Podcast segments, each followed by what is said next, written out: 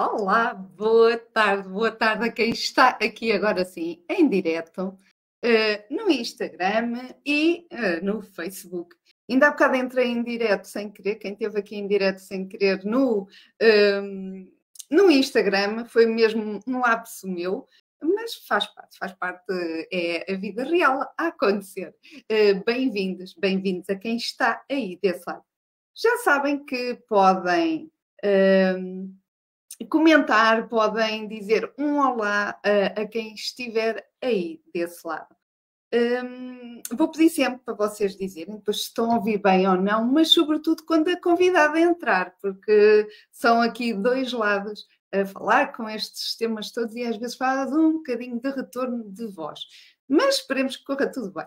Espero que a vossa segunda-feira esteja a correr muito bem, que seja uma segunda-feira fantástica, mas já sabem que a forma como o dia começa às vezes não quer dizer que ele termine igual. Portanto, o mais importante é a forma como acaba, para nos dar assim um impulso para o resto da semana.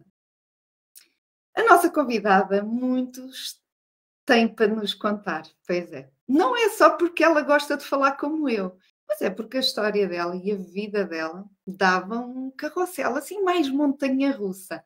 Eu não privei muito ainda com a Kátia, que eh, eh, só mais no online, já tivemos pessoalmente, mas não é uma pessoa que eu conheça muito a história de vida dela. Mas fui conhecendo aqui e ali, fomos uh, uh, também conversando, mas o que é certo é que quando eu estava a preparar este direto e a Kátia, eu já tinha na minha lista de pessoas convidadas, há quase, eu não vou mentir, mas se calhar há quase um ano que já tinha a Kátia aqui como uma possível convidada minha, era noutra área. Era na, depois ela também vai falar, mas era na área da maquilhagem. Hoje ela não está tão focada nisto, mas está um espetáculo. Outra vez, vamos dizer que pronto, nota-se que a área dela ainda é um bocadinho essa. Mas ela mudou e mudou e mudou um bocadinho o registro dela porque sentiu que o propósito dela era outro. E às vezes na vida nós também precisamos de parar para perceber o que é que faz sentido e qual é o momento em que nós estamos. A Kátia uh, passou assim uma infância, se calhar um pouco conturbada, mas se calhar mais com ela, com o seu eu. Mas ela depois vai nos contar um pouco melhor da história dela. Mas depois o percurso dela teve assim os seus altos e baixos, até que passou um período, se calhar eu diria, muita desconexão. Foi o nome que eu dei a este direto. Porque às vezes é preciso, ou às vezes sentimos desconectados, mas às vezes é necessário fazer alguma coisa para voltar a conectar. Muitas vezes sozinhos não somos capazes, mas, sobretudo, ter a noção que estamos desconectados e que precisamos fazer alguma coisa é o primeiro passo é o primeiro passo. Hoje, ela não quer dizer que o caminho já tenha chegado ao fim, claro que nunca chega. Todos os dias são caminhadas que ela já tem muita ideia de quem é o eu dela, quem é a imagem dela, a imagem da Kátia. Ela já gosta, se calhar quase na totalidade, não direi, mas se calhar aí perto, daquilo que vê, daquilo que ela representa para ela, o que é que ela sente quando ela se vê ao espelho. Isso também é importante e não estamos a falar de futilidades da imagem. Estamos a falar de nós nos conectarmos com o que vai aqui dentro. Nós olharmos e identificarmos com a nossa imagem. E ninguém melhor que a Kátia, que também já esteve ligada a esta parte da imagem, para falar da história dela, em primeira pessoa, e também, se calhar, tu aí desse lado, que vais sentir conexão aqui com a Kátia, porque algumas vezes nós já nos sentimos assim. Eu vou já puxar aqui uh, a Kátia uh, para o Facebook e depois aqui vou puxá-la também para o direto. Uh, então, vou aqui puxar a Kátia. Olá, Kátia. Olá, boa noite, boa tarde, boa tarde. Bem-vinda, Kátia. Obrigada pelo convite. É um gosto estar aqui com, na, tua, na tua comunidade. É na nossa, é na nossa. É. Um, ao, confirmem, ao confirmem só se estão a ouvir bem, porque eu estou a ouvir com um bocadinho de delay. Não, porque assim, tu, uh, se tu estás a ouvir o que está no Insta, certo? Eu estou a ouvir o que está no Insta. tu, tens o, tu, tu, consegues pôr fones, Kátia? Eu tenho os fones colocados. Tem. Tens? Só não tenho eles nos ouvidos okay. porque senão eu vou estar a ouvir o Insta e eu não quero ouvir o Insta, quero-te ouvir a ti, porque senão eu vou estar a ouvir com, vou estar a ouvir com um delay. Pronto. Mas eu tenho aqui Pronto. os fonezinhos, eles estão aqui. Estamos pronto, aqui a, a porque se não ouvimos as duas pela mesma plataforma, queres? Eu, pronto, mas eu, eu, estou a ouvir aqui pela, pela hum, pronto, Facebook. Ok, então se estiver tudo ok, deixa-me estar. Hum, então, Kátia, estava-te a apresentar que a tua história é um bocadinho montanha-russa e é mesmo isso. Ou tens uma palavra melhor para descreveres a tua, assim, só assim olhando, sem levantar ainda muito o véu, tens outra palavra que possas definir? Oh, Sofia, um, outra palavra sem ser montanha russa. Desafiadora. É Foi muito desafiante eh, eh, o meu percurso de vida. Então vamos começar pelo início. Kátia, tu, tu partilhaste, e, e eu, eu, eu, vou ser muito sincera convosco, vocês estão aqui a assistir. Isto é, um, é uma conversa, pronto, sintam-se à vontade para entrar nela, e é, e é mesmo isso. Mas a, a, a Kátia, quando eu lhe pedi para me contar um pouco da história dela, é uma história muito profunda e muito pessoal, em que a maioria das pessoas não, não gosta. Só um segundo, desculpa. Só um segundo, ok. Senão estava, ia, ia, ia fazer aqui um eco. Ia fazer aqui um eco. Ah, ok. Isso é que eu pedi. Ok. Ok. okay. Um, em que um, a maioria das pessoas não gosta de mostrar os lados mais difíceis ou os lados das dificuldades ou o lado que não é tão colorido da vida, não é? Porque isto do mundo digital é muito engraçado, mas às vezes não tem graça nenhuma, porque vivemos assim um bocadinho o efeito máscara do faz conta que está tudo bem e não está. É e a Kátia, quando, quando me começou a contar um pouco a história dela, que era para eu fazer aqui esta introdução e para estarmos aqui a conversar, eu também puxar alguns assuntos de que ela me falou, eu fiquei assim, será que há alguma coisa que ela não se sinta à vontade de falar? Porque falou coisas tão pessoais que se calhar falou por ser para mim e não para partilhar aqui no público. E, ela, e a Kátia vai dizer que não se importava de, de falar disto. E eu achei muito importante porquê?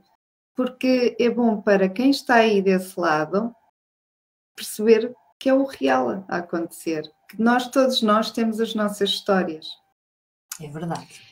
E, e, e, então, começando, é que se houvesse algum ponto da história da Kátia que eu dissesse assim, pronto, aqui até é porreirinho, mas não, porque desde a infância foi desafiante. Foi muito desafiante. Por isso é que eu estava a dizer então, que a montanha russa seria o, o, a palavra desafiante, uh, seria a mais indicada, não é? Pronto. Então, queres contar um bocadinho o teu desafio desde a infância e quem tu querias ser quando eras pequena? Diz-me uma coisa. Olha, ah, eu, eu nasci entre um cabeleireiro e uma tertúlia. Uma tertúlia, não, uma taberna. Na altura chamava-se taberna. Um, ou seja, eu costumo dizer que, que nasci entre os cabelos e o copo de vinho. E, mas uh, é claro que houve durante muito tempo o, sonho era o cabeleireiro porque eu estava a ser criada ali e, e eu gostava imenso. Aquilo que mais me fascinava era ver aquelas senhoras, porque na altura as únicas pessoas que iam ao cabeleireiro, quando eu lembro-me de ser pequena, era quem tinha dinheiro. Pronto, era quem tinha dinheiro é que ia ao cabeleireiro. Então eu via aquelas senhoras entrarem dentro do salão, todas muito baixas, todas muito tristonhas, e eu adorava ver a forma como elas saíam. Porque elas saíam de lá sempre com um sorriso a no rosto a transformação. Sempre com um sorriso no rosto, com, com já, já no final, inclusive, havia algumas que até traziam já a maquilhagem dentro da mala para depois de porem a maquilhagem para depois estarem penteadas e todas bonitinhas para irem arranjadas. E aquilo fascinava, aquilo fascinava. Com o passar dos anos, depois aquele fascínio desmoreceu ali um bocado. Na, na, na adolescência ele desmoreceu. Uh, mas acabou depois por, por voltar. Uh, o bichinho. E fez parte fez parte da minha vida, né? Fez parte de, de muitos anos da minha vida. Um, o maior desafio durante a, a, infância, eu posso te dizer que talvez depois aí da o que é o que eu não sei, acho que hoje se chama quinto ano. Uh, no meu era o ciclo, ia para, íamos para o ciclo, sim, né? Sim, é o quinto. Ciclo, depois da primária. Da primária. Uh, uh, nessa altura é que uh, a minha vida começa a ter um desafio um bocadinho maior, mas nós crianças não percebemos isso. Na, na maior parte das crianças, eu, eu, eu, eu não entendia aquilo como aquilo que hoje as pessoas entendem por bullying. Um, porque eu, eu era pequenina, eu sempre fui pequenina, eu tenho 1,56m, pronto, sou uma menina muito pequenina. E, e era gordinha. E depois usava aqueles óculos, eu já usava óculos nessa altura, aqueles óculos fundos de garrafa, porque as lentes eram muito grossas, que era muito grosso. E, e eu era chamada de bolinhas, a, caixa de óculos, fundo de garrafa, pronto, tinha assim, as pessoas chamavam assim, e, mas na altura, e as crianças não se apercebem, hoje em dia se calhar têm mais, mais consciência, porque já se fala disso na escola, na altura a gente, ah, estão a brincar com a gente, estão a brincar. Ou seja, tu ainda não levavas assim ainda a peito. Não, naquela fase do quinto e do sexto ano, eu não, eu não levava muito a peito achava que era uma forma de brincarem, pronto. Ainda por cima fui parar uma turma de repetentes, portanto eram todos mais velhos que eu, e hum, eu já, olha, é, é maneira de brincar, se calhar aqui é assim, pronto. Quando eu vou para o, o, o quinto, sexto, sétimo, a coisa andou ali bem. A partir do oitavo ano é que eu começo a ter consciência da, hum, realmente daquilo que me estava a acontecer. E, que, e depois aí começou-me a afetar muito começou-me a afetar imenso. Um, eu comecei-me a perceber que já não era só verbal, já havia ali a, a parte física que também me. me as, as, meninas, as ditas meninas, uh, uh, que eram as divas, né? Uh, há, sempre, há sempre o pobre e o rico, Sim, é. não é? Então ali eram as divas e as, as do povo, não é? Pronto. E, então, aquelas as populares, isso, já o empurrar, o passa a rasteira, começou a ser aquilo a ser um, um muito frequente. Chacota, era Sim. mais um motivo de chacota, não é? Aquilo começou a ser muito frequente e eu nunca disse nada em casa. Eu acho que os meus pais. Era o que eu te ia perguntar, a tua família nunca se apercebeu? Não, não, porque eu em casa tinha a vida perfeita. Eu, tinha, eu costumo dizer, eu fui criada num berço de ouro. E eu tinha a vida perfeita. Um, e eu nunca contei nada. Porque eu desligava-me completamente. Eu saí da escola, acabou. Aquilo ficava ali. Uh, e, mas ali no, no, oitavo e depois o nono, uh, quando eu me apercebi, porque depois as escolas já eram muitas, porque eu não me apercebi, só ali é que eu comecei-me a perceber, porque sabes, uh, a malta nova passa por várias fases, né? a gente passa por várias fases. E antes de eu me aperceber aquilo que realmente estava a passar comigo, eu passei por uma fase gótica. Eu passei por uma fase gótica. Uh, e a minha mãe não estava a perceber porquê daquilo. O porquê de eu querer só vestir preto e depois usava uma franja quase a tapar-me uh, uh, os olhos todos. Um, o cabelo sempre muito a, a, cobrir o rosto, era tudo muito ali a cobrir o rosto. Um, e a minha mãe não, não percebia porque é que eu passava, que eu passei aquela fase. E foi depois de eu passar essa fase que eu descobri que aquilo me estava a afetar. Que afinal de contas, aquilo que me faziam afetava-me. Que aquilo estava a mudar a pessoa que eu era. Porque eu em Mas, casa. Oh, Kátia, que, quando, tu, quando tu tiveste essa transformação mais gótica, era uh, porque tinhas necessidade de esconder, de te inserir em algum Não. grupo era, era uh, afastar-me. Era tipo dos afastar Não sei, acho que naquela altura eu achava, ai, se eu for gótica vão ter medo de mim. Eu vou andar ali toda esquisita, toda não sei o quê, vão ter medo de mim. Porque eu andava sempre muito cabisbaixa. E, e então era tipo uma forma de me, me esconder. De, sim. Um, e, mas isso depois, ah, depois de eu me aperceber que, que realmente era, era que aquilo me estava a fazer mal. Uh, eu, Estavas a deixar de ser tu, não é? Eu estava a deixar de ser. Eu sempre fui uma pessoa que é assim, às vezes as coisas demoram, mas quando eu percebo, eu, e eu só agora é que eu me apercebo do que, que acontecia, né? Porque a minha mentalidade agora é diferente e depois vocês vão perceber. Claro. Mas agora eu consigo associar. Incrível que pareça que eu, nas fases da minha vida onde foi mais desafiante, quando eu descubro o, o, o o foco, o problema, o desafio maior, eu procuro a solução. E, e quando eu e quando eu, ali no nono ano, porque eu comecei a perceber no oitavo, como eu comecei a, a, perceber que aquilo realmente já tinha passado para a violência, já tinha passado, já estava ali uma coisa um bocadinho mais grave, um, e eu lembro-me perfeitamente que eu termino o nono ano, eu termino o nono ano, e, e eu vou de férias, e, e eu passo, passava sempre os três meses de férias aqui, aqui em casa, porque a gente tem piscina, então a gente para aqui, não sei o quê, eu isolei-me muito durante esse, essas férias, isolei-me bastante.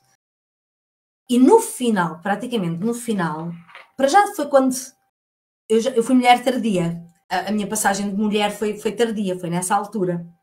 Foi tardia. E eu acho que isso também mexeu, as hormonas, as hormonas mexeram todas.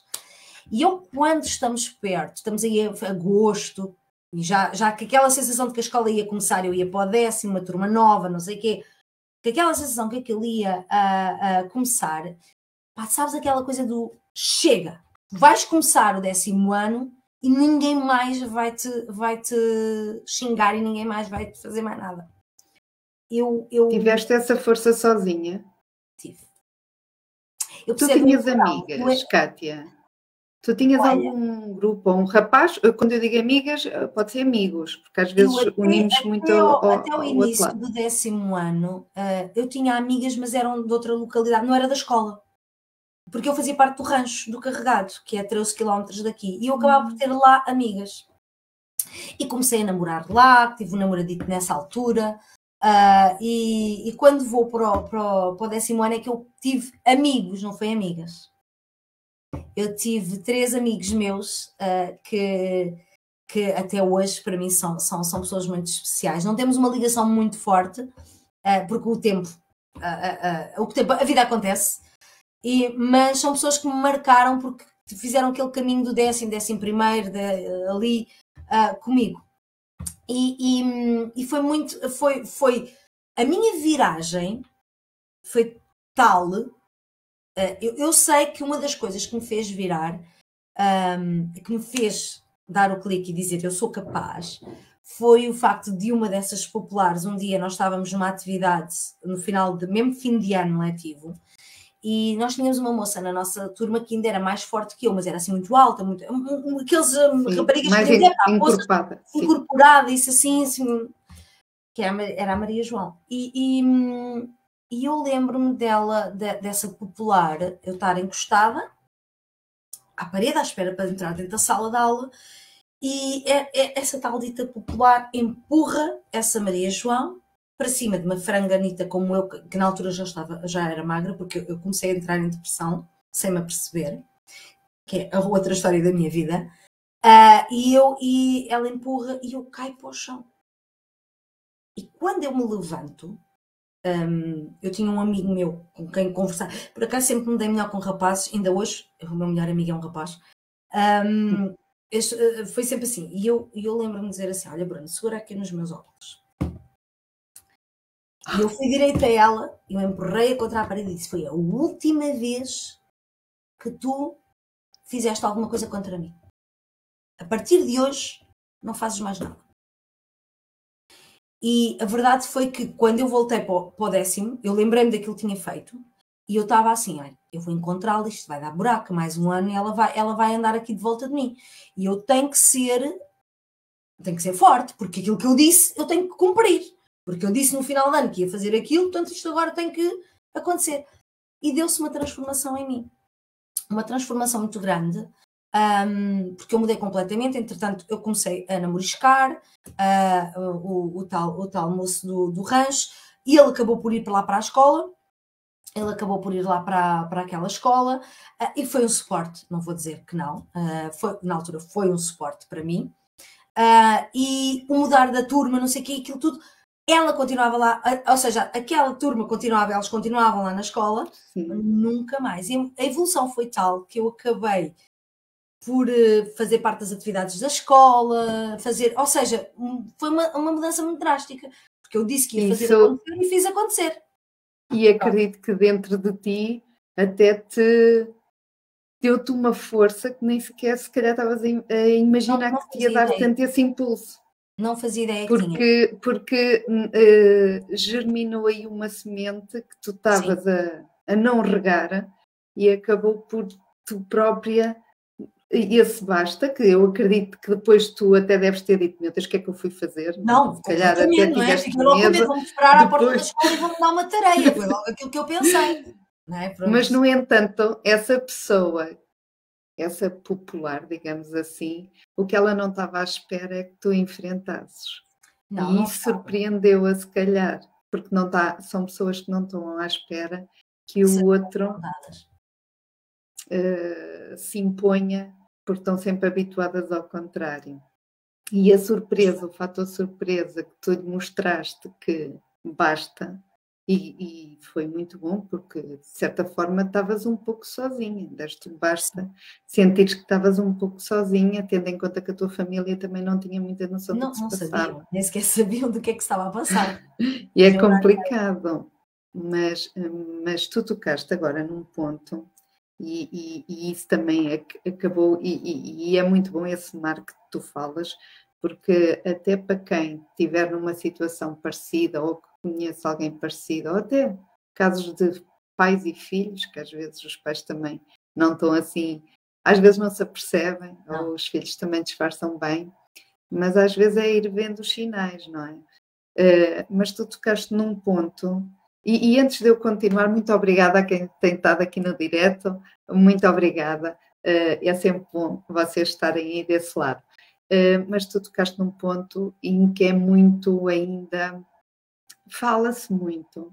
É uma coisa que cada vez se fala mais, porque a realidade mostra-nos que sempre houve, mas agora um, tem-se quebrado um pouco os tabus, porque havia muito aquela conotação do eh, de uma pessoa não estar bem mentalmente, não é, é verdade? Uh, o, o, conceito antigamente era mais de uma pessoa maluquinha, não é? Hoje não. Hoje uma pessoa, até no pós-parto, pode ter uma depressão. Nós somos humanos. Nós, qualquer motivo, há motivos muito fortes e não é por opção da pessoa. Sim. As circunstâncias toldam-nos de uma maneira que muitas vezes estamos dentro da espiral e não conseguimos sair dela. Sim. E tu, e tu sentiste tiveste a depressão. Acredito que no momento não te apercebeste, como não, tu não, disseste. Não. Quando é que tu te apercebeste que, era uma depressão o que tu tinhas? Foi muito tempo depois. Um, eu, a minha mãe percebeu primeiro, isso era visível, porque eu tive anorexia. Uh, uh, e, ou seja, o nono ano eu devia ter para aí os meus 15, ou estava a fazer os 15, décimo ano, para aí volta, volta disso. E com 18 anos, 18, 19, um, eu sofro um, uma, uma anorexia nervosa. Eu passo de. Eu perco uma média de 20 quilos, eu fiquei a pesar 42 quilos. Um, 40 ou 38, uma coisa assim, já, muito rapidamente, isto no tipo 15 dias, uma coisa assim, muito bruscamente. Foi um, brutal, Kátia. Foi, foi, foi, foi. Eh, eu, eu posso te dizer que hum, eu comia uma ervilha e sentia-me completamente cheia. Sentia-me completamente cheia. Mas isto foi, eh, aí está, foi o início do culminar de algo que vinha de trás. De algo que vinha de trás. Mas tu querias te castigar, tu sentias que era algum Sabes o peso, sabes o, o, que acabou por acontecer? Porque a, a fase do basta e do, do transformação leva-me para um caminho em que eu começo a ser conhecida na escola, uh, eu começo a ser a fazer parte de alguns grupos, eu começo um, no, no 12 ano acabei por ser a presidente da, da, da Associação de Estudantes, não, Associação não, da, da Comissão de Estudantes para viagem de finalistas e o baile, não sei o quê. E a pressão nessa altura foi quando, quando porque eu repeti, eu já terminei o 12 com 18 anos, porque eu repeti, eu quis repetir 11 primeiro, porque não estava satisfeita com as minhas, com as minhas notas e acabei por atrasar. Uh, e, e quando eu estou naquela fase da comissão de, de, de, organizar tudo, nós vamos para, para a viagem de finalistas, a pressão era toda sobre mim, porque nós não íamos com professores, não íamos com ninguém uh, eu começo a sentir a pressão de, uh, ou seja, eu deixo de sentir a pressão de bullying e passo a sentir a pressão de estereotipo. E então eu tinha que ser, tinha que ser perfeita. Porque aquilo tudo tinha que estar tudo perfeito. E eu tinha que ser perfeita. Eu tinha que fazer as coisas todas perfeitas, eu tinha que ter o corpo perfeito, eu tinha que ter o aspecto perfeito, eu tinha que ser perfeita, porque eu era aquela imagem.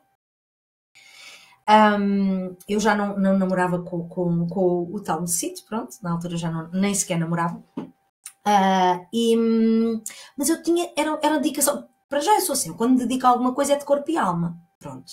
Mas e estavas assim, a receber dediquei, a pressão Estava, estava, naquela opção. E nem sequer me estava a perceber, eu já estava depressiva, porque aquilo já tinha vindo desde os 16, 16 anos, 15, 16 anos, a, a, a depressão estava a entrar. Um, e naquela altura eu, eu, uh, eu comia e vomitava, uh, eu escondia comida, tipo, minha mãe trazia-me para eu comer por alguma razão, não sei o que, eu escondia.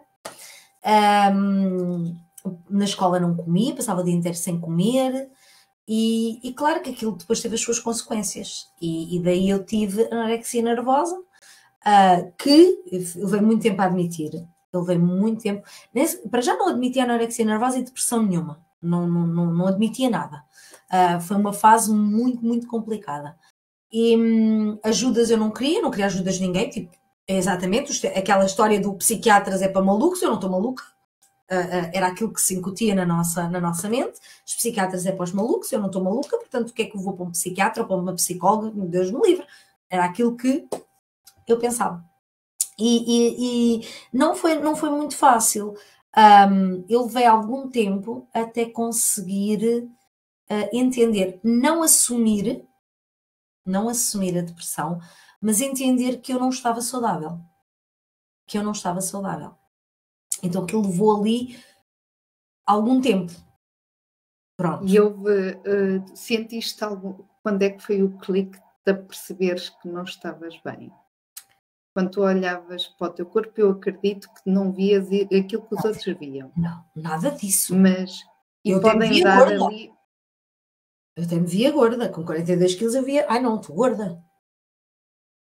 E, e, e houve alguém, alguma palavra, ou algum momento que tenha caído a ficha ou foi uma sequência de coisas? Olha, eh, não, foi, nessa altura, com os 18 anos, um, eu estava a estudar um, e comecei a trabalhar. Comecei, decidi que havia de ter um part-time, uh, comecei a trabalhar e eu comecei a ter outro, outro núcleo de amigos. Uh, e foram as minhas amigas nessa altura uh, que, que me ajudaram foram elas que me, que me, que me ajudaram. Às vezes com. Não era dizer, ah, come, não era aquelas coisas do, ah, estás muito magra. Sim. Não, tipo, elas faziam as coisas muito bem feitas e elas acabaram por me ajudar. E, e, eu vou dizer algo que é um bocadinho contraditório, mas o facto de, de, de, depois sentir que eu não precisava de ser, eu não precisava de ser o centro das atenções, porque eh, eu passei daquela fase, eu comecei a sentir, ok, eu aqui não preciso, porque todos dão atenção a todos. Então eu não preciso de ser o centro das atenções, porque somos um grupo que, que nos damos atenção a todos. Eu acho que isso foi uma ajuda. E, e, e sim, foi o. Eu, eu não sei dizer qual o momento em que eu senti que estava a começar a curar isso. Eu não sei dizer. Foi uma sequência. Foi uma sequência. E foi o facto de. Eu tenho a impressão que depois, quando comecei a ganhar o meu ordenado, uh, que também não durava tempo nenhum, que uma pessoa gastava tudo e mais alguma coisa nas compras, aquilo era terrível. Uh, e, mas na escola não nos ensinam a, a, parte das finanças, portanto a gente, eu estava a começar, a primeira vez que ia trabalhar, sabia lá eu o que é que aquilo era. Eu sabia o que é que isso era. Um, e, e, e, eu acho que foi uma coisa, foi o, o, estar em sociedade, uh, o sair com as amigas, o, o, conviver, comecei, foi quando eu também comecei a sair um bocadinho à noite com, com a malta, né? Eu, eu nunca fui muito nova, foi aos 18 anos, para ter, eu, a primeira vez que fui uma discoteca foi com os meus pais no meu dia dos, do, no dia dos meus 18 anos. Portanto, a partir daí é que a coisa começa a, a ter uma, uma evolução. E eu acho que. Foi... A, ser, diz, diz. a sentir a Kátia? Com... Não. Não. Não eu comecei a sentir que eu estava apoiada. Okay. Eu estava apoiada porque eu tinha ali aquele grupo de amigos. Mas eu não sabia o que é que eu era nem quem eu era. Porque a depressão continuou. A depressão estava lá. Eu, eu lembro-me das minhas amigas dizerem-me, e hoje em dia, claro, tenho consciência disso, a dizer: Poças, pá, tu tão depressa dás bom humor, que a seguir estás com mau humor que ninguém te captura. E eu, ah, é, estás a parvar alguma vez, isso é mentira. Não. Não. Uh, e foi, foi, foi muito tempo depois que eu assumi que, que precisava de ajuda e que estava numa, numa depressão muito grande. Uh, já estava mesmo muito mal quando isso aconteceu, porque eu lembro-me da minha mãe ainda me levar uh, ao médico e de, eu de me passarem não era o psiquiatra, era o mesmo médico de família, sim, sim. e eles me passarem uh, uns ansiolíticos e umas coisas assim do, do género, e, e, eu nem sequer tomar nada da, daquilo. Ou então, tipo, tomava, mas era. Era, era automedicação, era tipo, olha, agora está bem, eu vou tomar este, pronto. E olha, agora toma aquele, era, pronto, andava, andava assim. Um, porque achavas que mesmo assim não precisavas? Eu não, não precisava, não, uma vez eu precisava daquilo para alguma coisa, não precisava de nada. E, e só mais tarde, um, eu posso dizer que foi, foi, uma fase muito feia que eu, que eu, que eu realmente, eu recordo, um, porque eu tenho que me lembrar do que eu fiz de errado, uh, e para que isso me dê forças para eu não voltar a fazer o mesmo. Porque eu passei ali uma fase, porque depois eu acabei, e os meus amigos foram muito meus amigos, uh, porque eu, eu lembro-me, Hoje recordo que eu ali fases que eu, eu, eu tratei muito mal as pessoas. Eu não tinha consciência daquilo que estava a fazer. Eu tratei muito mal as pessoas. Uh, e eu não tinha a mínima consciência. Porque aquilo era normal. Era uma coisa normal. Porque uh, eu acho que na, talvez porque naquela altura não se falava muito, que era tabu falar em depressão. Depressão era pessoas malucas. Isso é doideira. O meu pai chegava muito a dizer: isto é tudo psicológico. É tudo psicológico. Uh, e então eu não quis admitir. Eu só admiti a minha depressão a sério quando o meu filho nasceu. E eu já tinha 22 anos. E foi Só fácil a gravidez? Olha, eu tive gravidez de alto risco. Uh, porque ele quis nascer aos seis, aos seis meses mas, mas não foi assim tão má. A coisa foi, foi bastante controlada. É porque às vezes um, se uma pessoa não está bem e o, uma gravidez é transformadora, não é? é mexe muita coisa. Muita coisa mesmo. Não ajudar, mas pelos vistos ajudou. Ajudou, ajudou, porque hum, eu depois de, do, do Lucas nascer, uh, eu comecei a ter ataques de pânico e eu nem sequer sabia o que é que isso era. Eu hoje sei que aquilo era um ataque de pânico, mas naquela altura não fazia a menor ideia. Eu estava com falta de ar, naquela altura estava com falta de ar.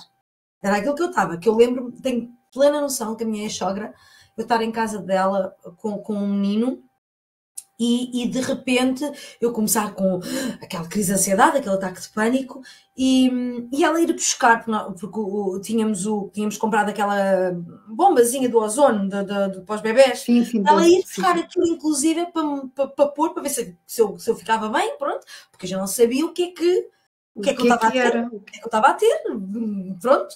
Uh, e, e, eu nem sequer sabia, eu mais tarde é que soube o que é que aquilo era, quando eu associei uh, o que é que era.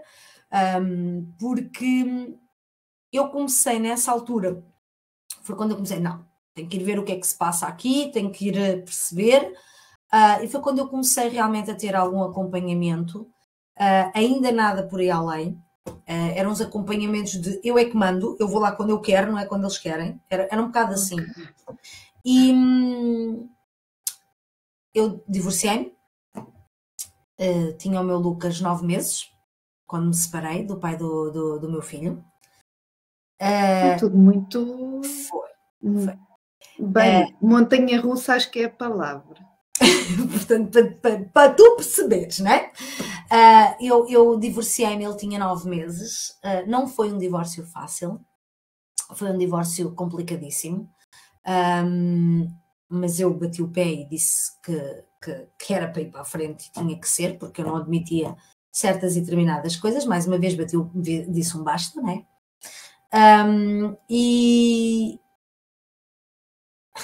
caio noutra asneira brutalíssima, passado tipo um ano e tal de estar divorciada. Isto eu divorciei-me em 2004, portanto, em 2005 caio num, num grande erro num, de entrar num relacionamento que, que me levou muito abaixo e foi a minha salvação. É contraditório, mas é a realidade. Se calhar tinha de ser, Kátia. Pronto. Uh, era um relacionamento muito tóxico porque ele, um, ele, era, ele era drogado e eu não fazia a menor ideia. E para já uma pessoa apaixonada não vê essas coisas.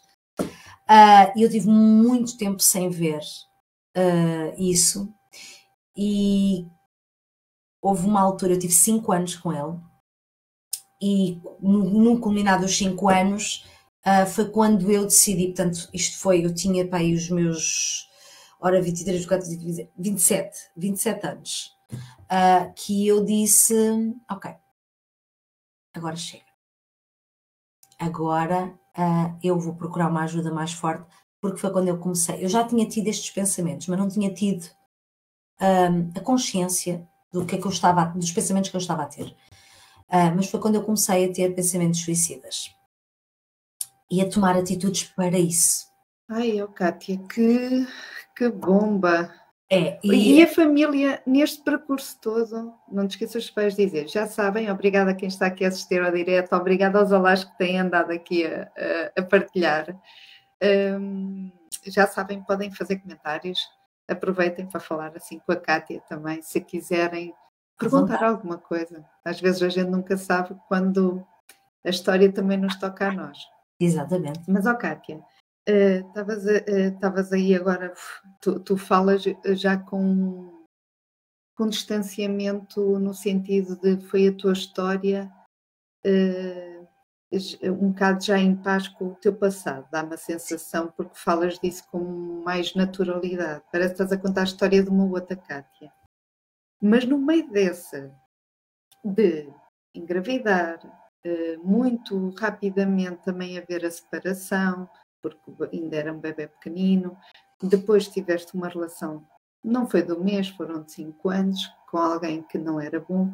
Provavelmente, se calhar precisavas, não sei, mas uh, compensar alguma coisa que estava aí a faltar e se calhar emocionalmente eu, eu, ele entregou-te aí alguma coisa que tu gostaste. E no meio disto tudo a família, tinha alguma posição ou deixavam-te à vontade?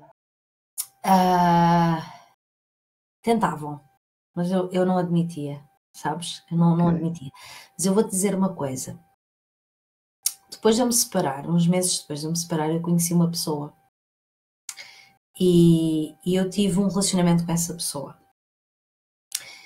E eu acabei por me separar dessa pessoa. Um, mas durante o tempo que tive com essa, com essa pessoa, uh, eu sabia que não ia ficar com ele naquela altura. Eu sabia que aquilo não era para acontecer, porque era bom demais para ser verdade. E eu não admitia, eu não mereço isso, eu não mereço isso. E quando eu entro no relacionamento tóxico, quando eu entro no, no relacionamento que foram 5 anos, foi numa do que isto é para ti, porque tu não mereces bom, então tens que ter o mal. Isto é o que não eras digna tu, tu estranhavas uma coisa boa, ser bom. Completamente, completamente.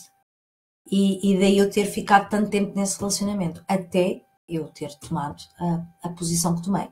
Os meus pais sempre tentaram me dar apoio, mas eu sempre fiz um chega para lá. Não, sabes aquela, aquela sensação de estilo, eu sei que gostas de mim, mas tu só, só dizes isso porque eu sou tua filha. Porque se eu fosse uma estranha, não dizias. Uh, e então eu, eu era assim um bocadinho. Era, um, era, era mesmo chega para lá. E, e pronto, e quando. Como, essa... é que, como é que é a Kátia como mãe quando te lembras das atitudes dos teus pais para ti? Olha, eu rezo. Porque agora tu tens o papel que eu rezo que a gente diz sempre, eu não vou ser assim quando for. Eu rezo para não. Mas sabes o que é que eu sinto? Eu acho que é assim.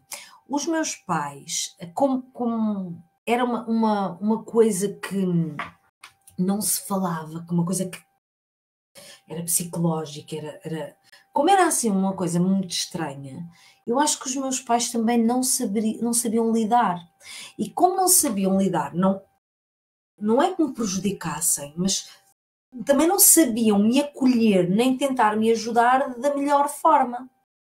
Não, não sabiam. E, e isso, e isso hum, fez com que hum, eu também não tivesse uma ligação com eles muito, muito forte. Sabes? Uma ligação com eles muito forte no aspecto de, de, hum, de tentar ajudar. Dali de, de, de, de dizer, diálogo, ok, tenho aqui o apoio. Mas eu também não estava preparada para a ajuda deles. Não estava. Eles sempre eles me também, ajudaram. Se calhar, fizeram o melhor que sabiam com o que sabiam. Dizer, é? Com as informações que tinham.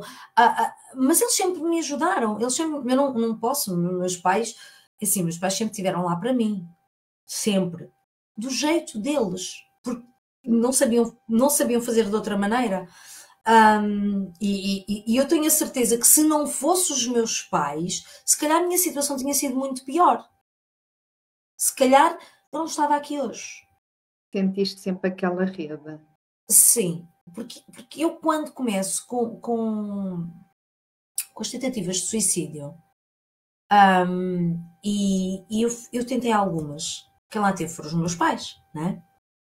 Quem lá teve foi os meus pais. Isso é um assunto tão forte, a sério. Até eu estou. Porque a Kátia não tinha falado disto. Um, mas, um, oh Kátia, o que é que te. Olha, tem, temos aqui um comentário de uma pessoa que gosto muito também. Ela também tem uma história de vida tipo carrossela, que é a Andreia. As atitudes de autossabotagem são normais em situações de pressão. Completamente.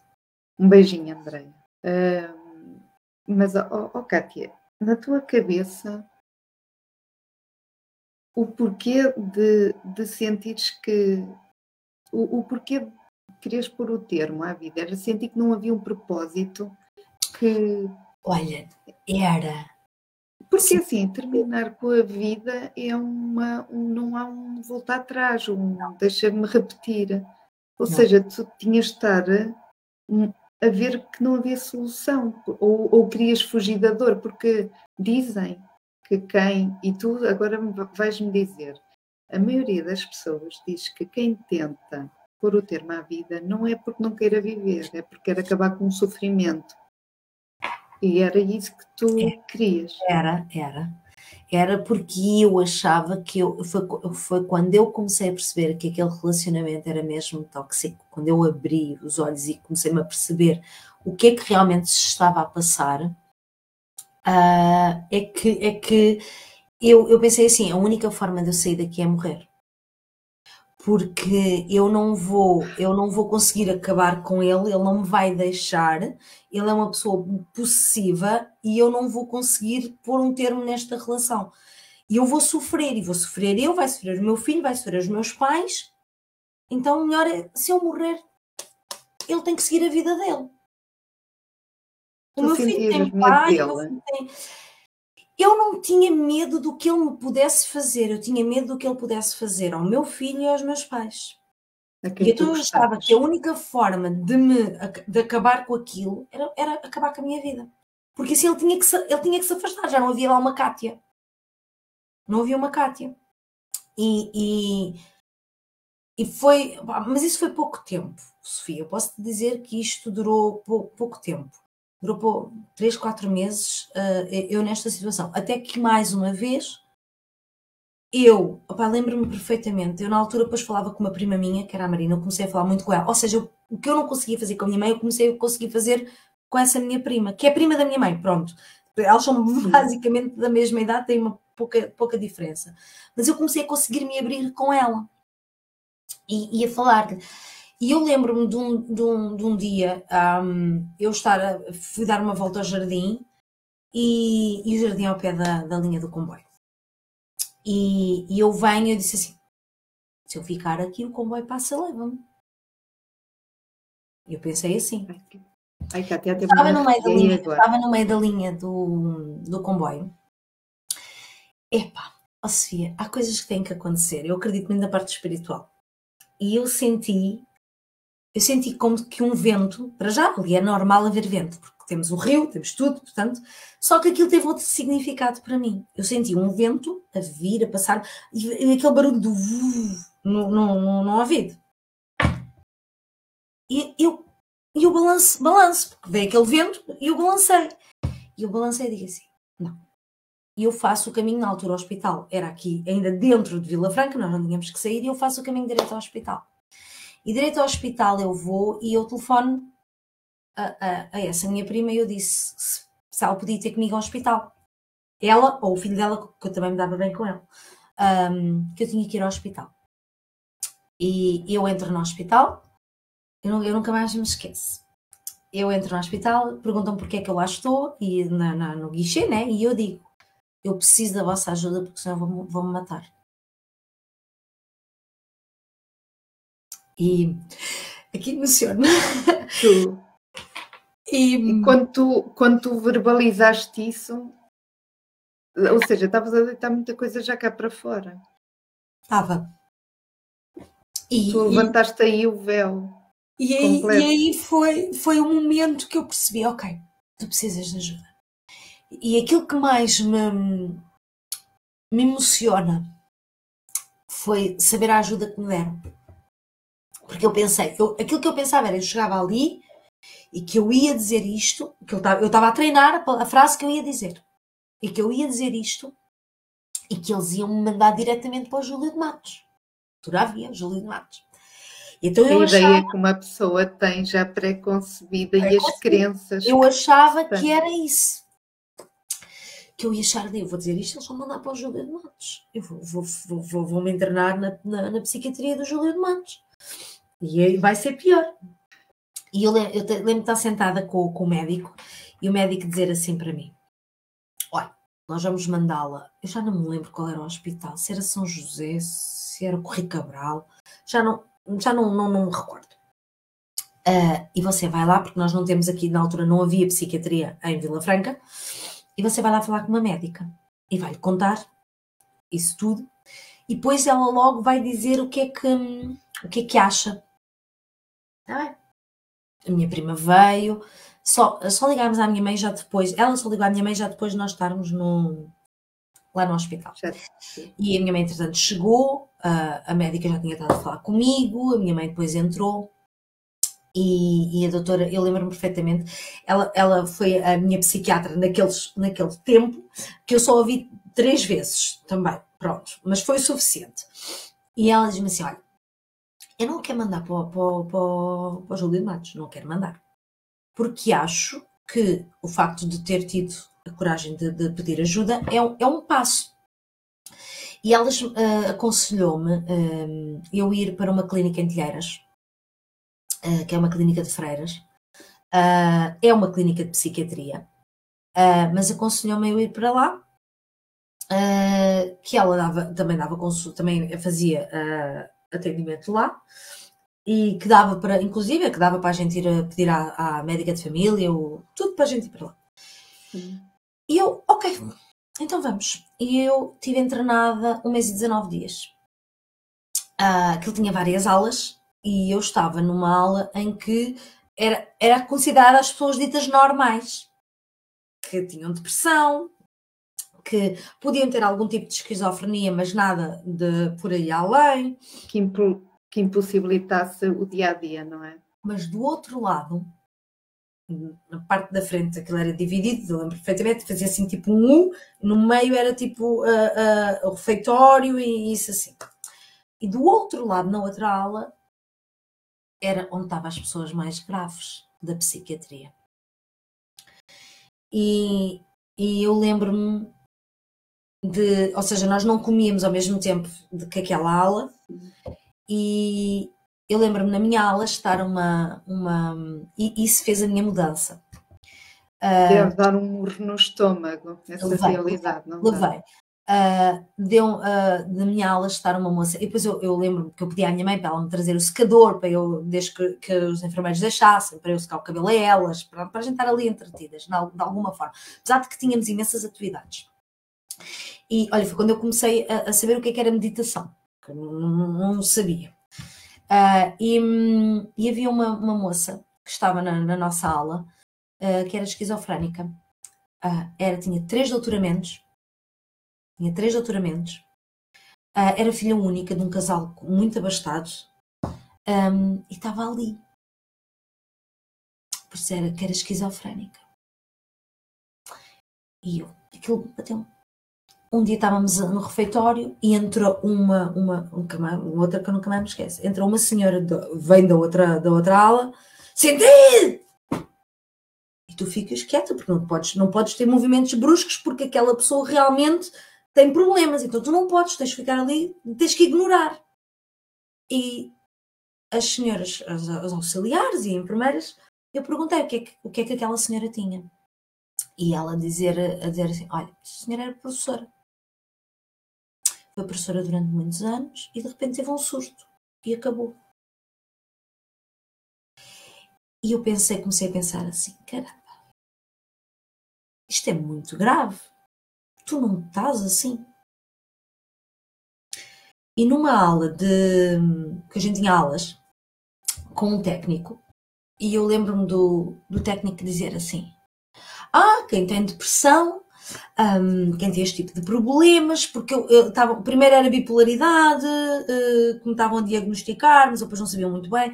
Então ele dizia: quem tem este tipo de, de, de depressão, não sei o quê, cai sete vezes na vida. Olha, foi o maior murro no estômago que ele veio. Porque naquela hora eu pensei assim: caramba, isto para mim foi a primeira, porque foi a grave. Eu tenho vindo a ter isto ao longo destes anos todos, mas isto. Mas eu ainda vou cair seis vezes eu ainda vou sofrer isto durante seis vezes. Eu lembro-me também de virar para ele assim: você nunca mais me vai ver aqui, porque eu não vou voltar aqui. Mas é que eu não vou voltar mais. Pode ter a certeza. E eu tive um mês e 19 dias internada. Uh, no final digo: eu quero ir embora, está na altura de me ir embora. Foste Nessa tu que determinaste. Foi. Foi. Fui eu que comecei, fui eu que terminei. Na altura eu ainda estava nesse relacionamento, porque esse rapaz ainda me ia visitar, não sei o quê, pronto. Uh, e eu disse que, não, chega, está na hora, está na hora de me ir embora. Quando me venho embora, eu disse para a médica, e eu vou sem medicação nenhuma. Eu a partir de hoje não tomo mais nada. E lembro-me dela dizer assim, ok, vou-te só passar um SOS, para o caso de tu precisares, aconteça alguma coisa e que tu precisares ter um SOS. E eu, ok, tudo bem, se eu precisar, está aqui este SOS. E, mas eu disse-lhe ela que ela também nunca mais me ia ver, que eu nunca mais ia, ia precisar dos préstimos dela, que agradecia imensa ajuda e tudo mais. Pronto. E eu vim-me embora. Ainda levou uns meses. Eu posso te dizer que ainda levou quase um ano. Quase um ano até eu conseguir pôr o basta na relação. Porque uh, eu vim, eu vinha fortalecido, eu sabia que vinha fortalecida, eu estava outra vez naquela posição de decisão e que era assim e que tinha que ser assim. Eu rejeitei. Na tua cabeça já tinhas, já tinhas já decidido o que é que querias fazer. Eu sabia que Não sabias quando ia acontecer, mas que já não era para continuar. Porque depois, porque depois também surgiram ali algumas coisas que, que atrasaram e, e, e eu, eu sabia que eu ia acabar aquele relacionamento com sentimento por ele. Porque... Agora, que tipo de sentimento é que eu tinha? Até hoje ainda não consegui muito bem definir. Uh, que, que, tipo de sentimento é que era? Se era obsessão, se era o facto de, de, de ele ser mais novo e eu achava que, que poderia ali comandar alguma coisa. Uh, sabes que eu depois passa imensa coisa pela cabeça. Mas eu penso assim, será que era amor? É que amor, epá, foi um relacionamento tão tóxico com tanta, com tanta coisa pelo meio que eu não sei se foi amor. E, e, e eu, e eu lembro-me perfeitamente que eh, eh, aconteceram vários episódios que me fizeram continuar com ele durante algum tempo. E, e quando eu digo é agora, isto agora vai ter que ser e eu vou ter que tirar tudo daqui da, da, casa, vou ter que sair, eu vou ter que me ir embora, porque eu vivia com ele. Eu vou ter que me ir embora, tenho que arranjar forma. E, e eu lembro-me que mudei de cidade. Com o meu filho atrás de mim, sem ter para onde ir. Sem ter para onde ir. Sério? Como é que a tua família reagiu? Uh, os meus pais achavam que eu tinha para onde ir. Ah. Porque eu fiz Lá está a Kátia muito bem a mentir outra vez.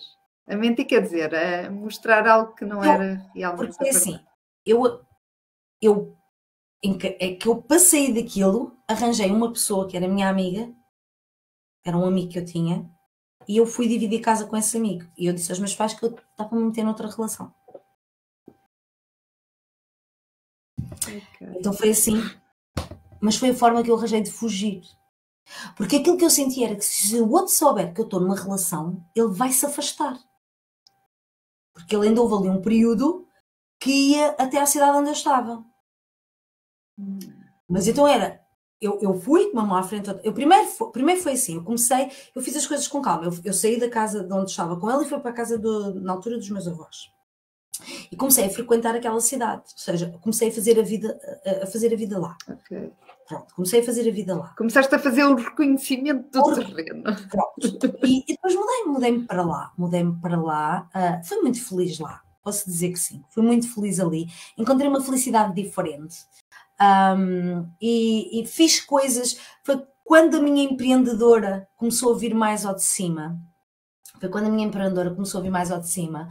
Uh, descobri que tinha capacidades incríveis uh, uh, de, de, gestão financeira que não fazia a menor ideia que tinha, porque sobrevivi durante muito tempo com 100 euros no bolso por mês, para mim e para o meu filho.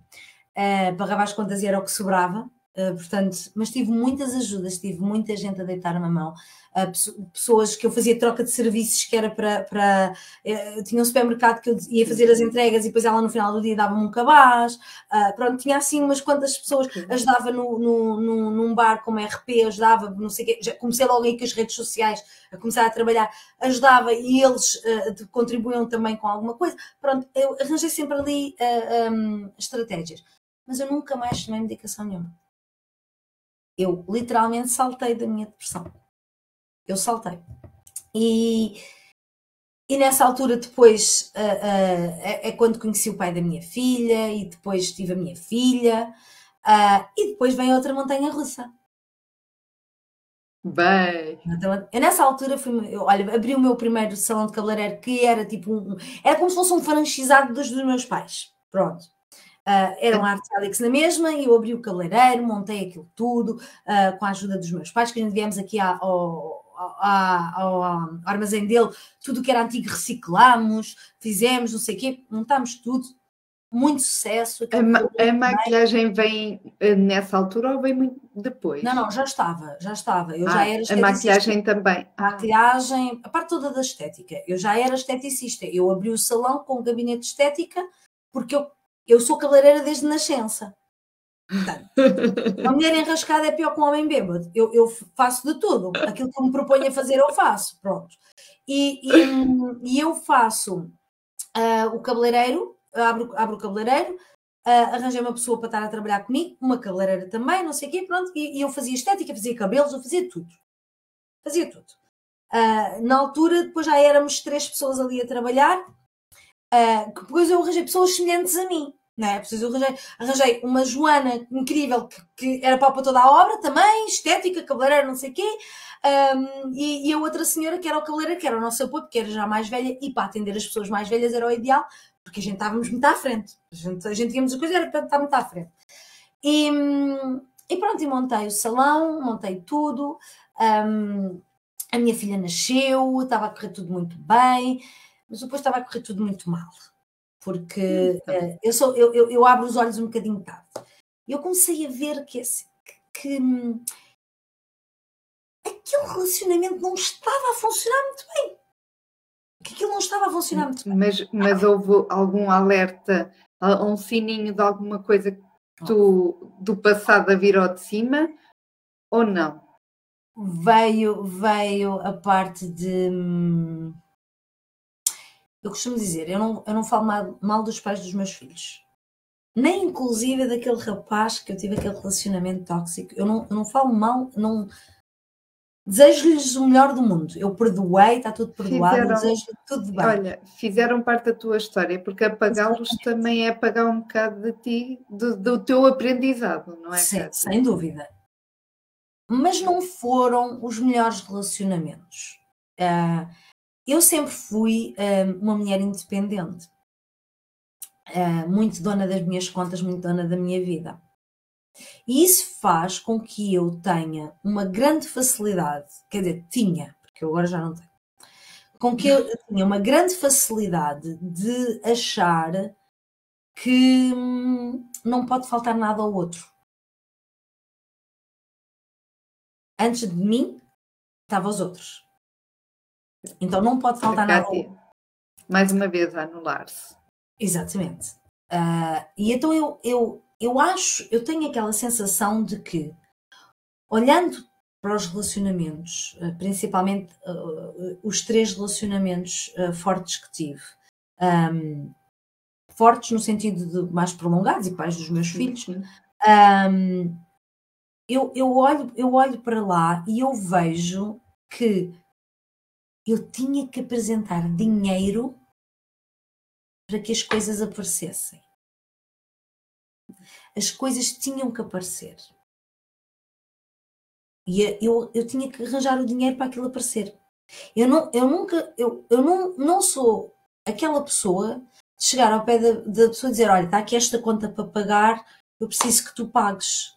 Vamos dividir aqui as, as, as contas. As não sou. Eu, eu, eu procuro pagar.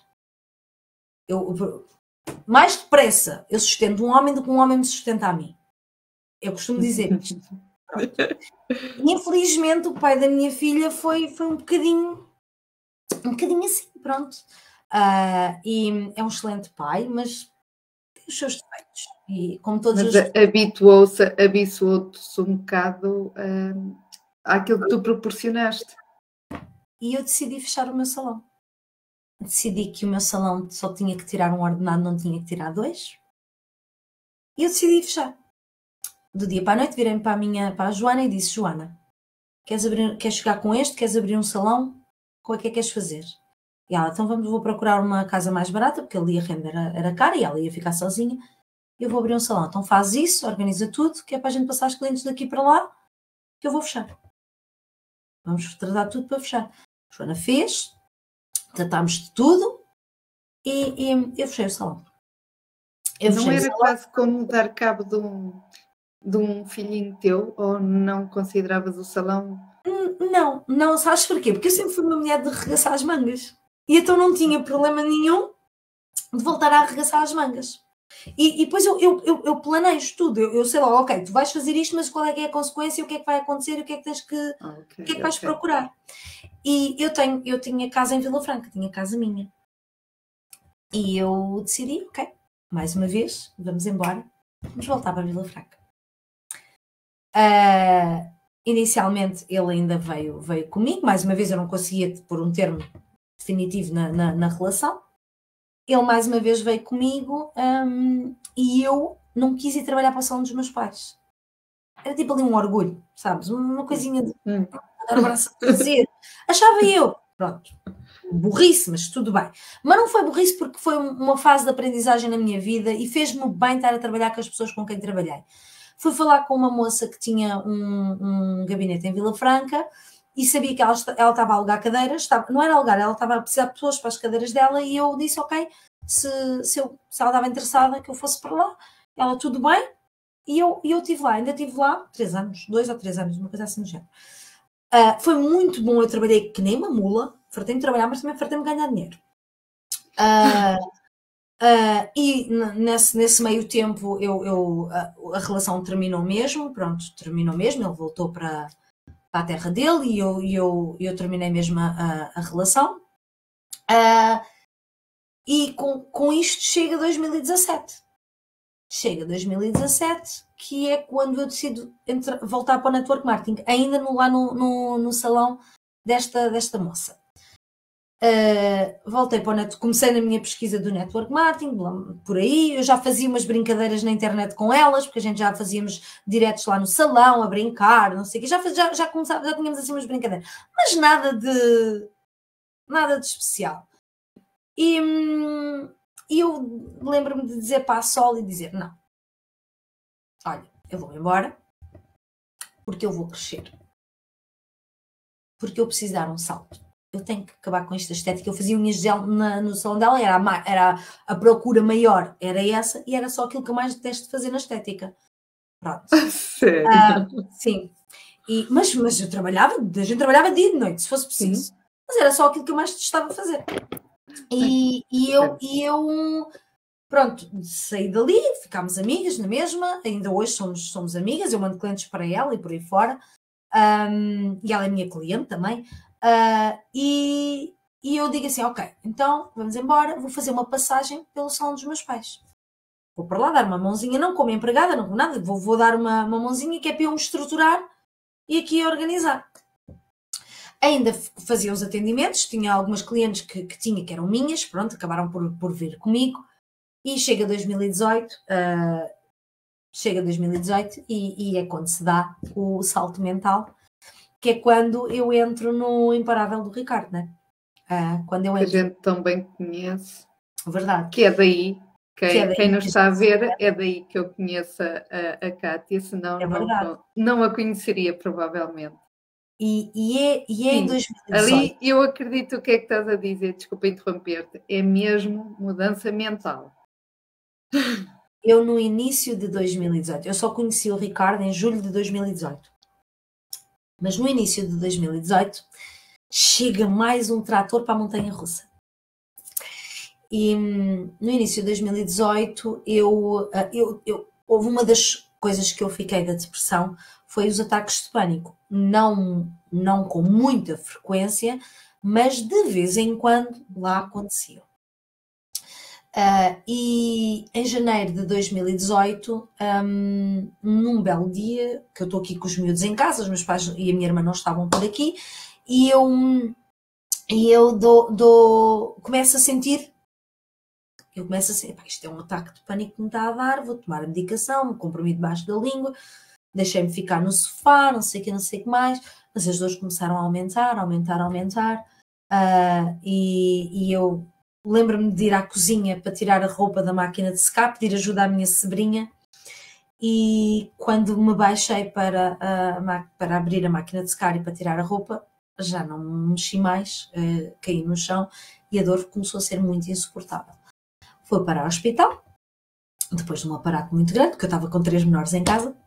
Uh, fui parar ao hospital um, e, e, e, tive que levar logo muita dosagem porque eu estava no auge da, dor. Uh, era uma, era, é, acho que foi a pior dor que eu tive até hoje na, na, na, minha vida, porque eu não conseguia definir sequer de onde é que ela vinha. Eu não conseguia definir, mas não era um ataque de pânico. Uh, eu estava com uma crise renal e vesicular, uh, só que como aquilo se prolongou e eu não tomei nada para isso, a dor era toda ela generalizada. generalizada. Ou seja, não havia um foco. Eu faço um ataque um, e um, de madrugada a, a doutora, que eu nunca consigo dizer o nome daquela doutora porque era daquelas doutoras africanas e eu não consigo saber o nome da, da senhora, porque, mas bendita senhora, que ela vem com ataque e pronto. Ó, só para dizer uh, que realmente tem uh, pedra no rim, tem uma pedra na vesícula, uh, que vai ter que fazer alguns exames para perceber, mas tem aqui uma manchita no pulmão. Não parece que seja nada preocupante, pode ser uma cicatrizita, mas vou mandar uma carta para a sua médica de família para só para prevenir, porque se for uma, uma cicatriz, pronto, para, para, para ver. E hum, eu vou para a médica de família, mas ó Sofia, mais uma vez, a parte espiritual veio lá de cima e eu eu senti logo o que é que era. Mas eu, na minha boa, ok, vamos para a médica de família. Passado seis meses depois, fui para a médica de família, seis meses depois faço um novo TAC, que era preciso saber se tinha havido evolução ou não. E, infelizmente tinha havido evolução, tinha havido crescimento, e nessa altura é-me detectado, um, é-me diagnosticado cancro no pulmão. Uh, foi quando eu. Eu Oh, Kátia, tu, tu precisas dar descanso. Oh.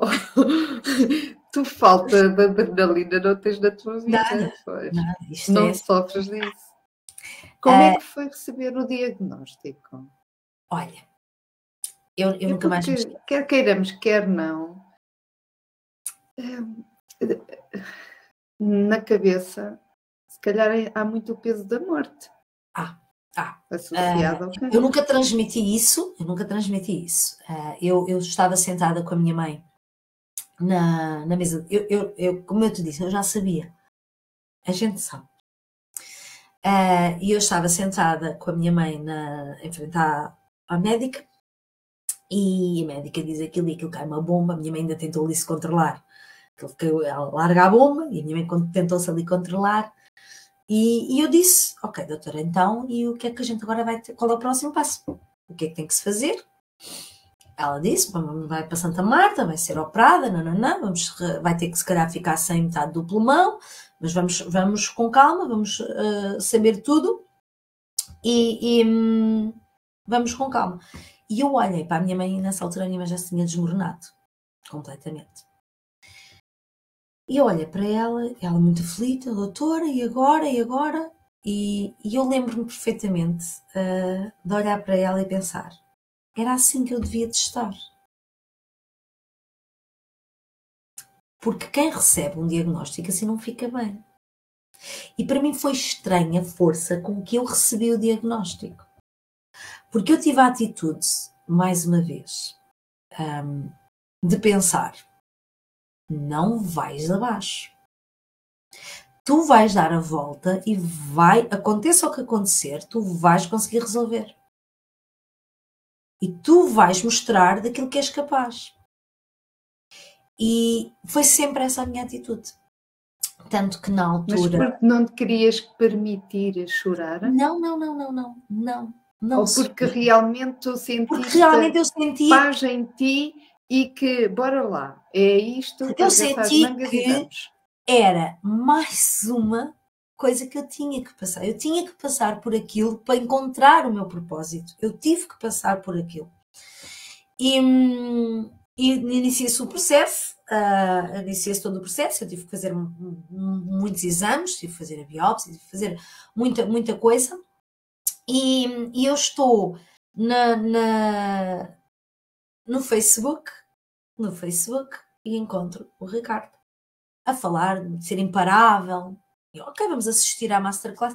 E aquele, aquele ser imparável tocou-me, porque era isso que eu queria, eu queria ser imparável. Era unstoppable, era, era, era aquilo que. Porque eu sentia que não havia nem um cancro me ia parar. Eu tinha que ser imparável. E, e eu faço o, o Imparável, que é, que é o programa de mindset, eu faço o Imparável e é aí que começa a minha transformação. É aí que eu me transformo, naqui, começo-me a transformar naquilo que sou hoje. Porque é aí que eu começo a dizer, ok, tu tens de trabalhar a tua mente. Foi quando eu comecei a ler, porque eu nunca tinha lido na minha vida até, agora, até aquela data um livro.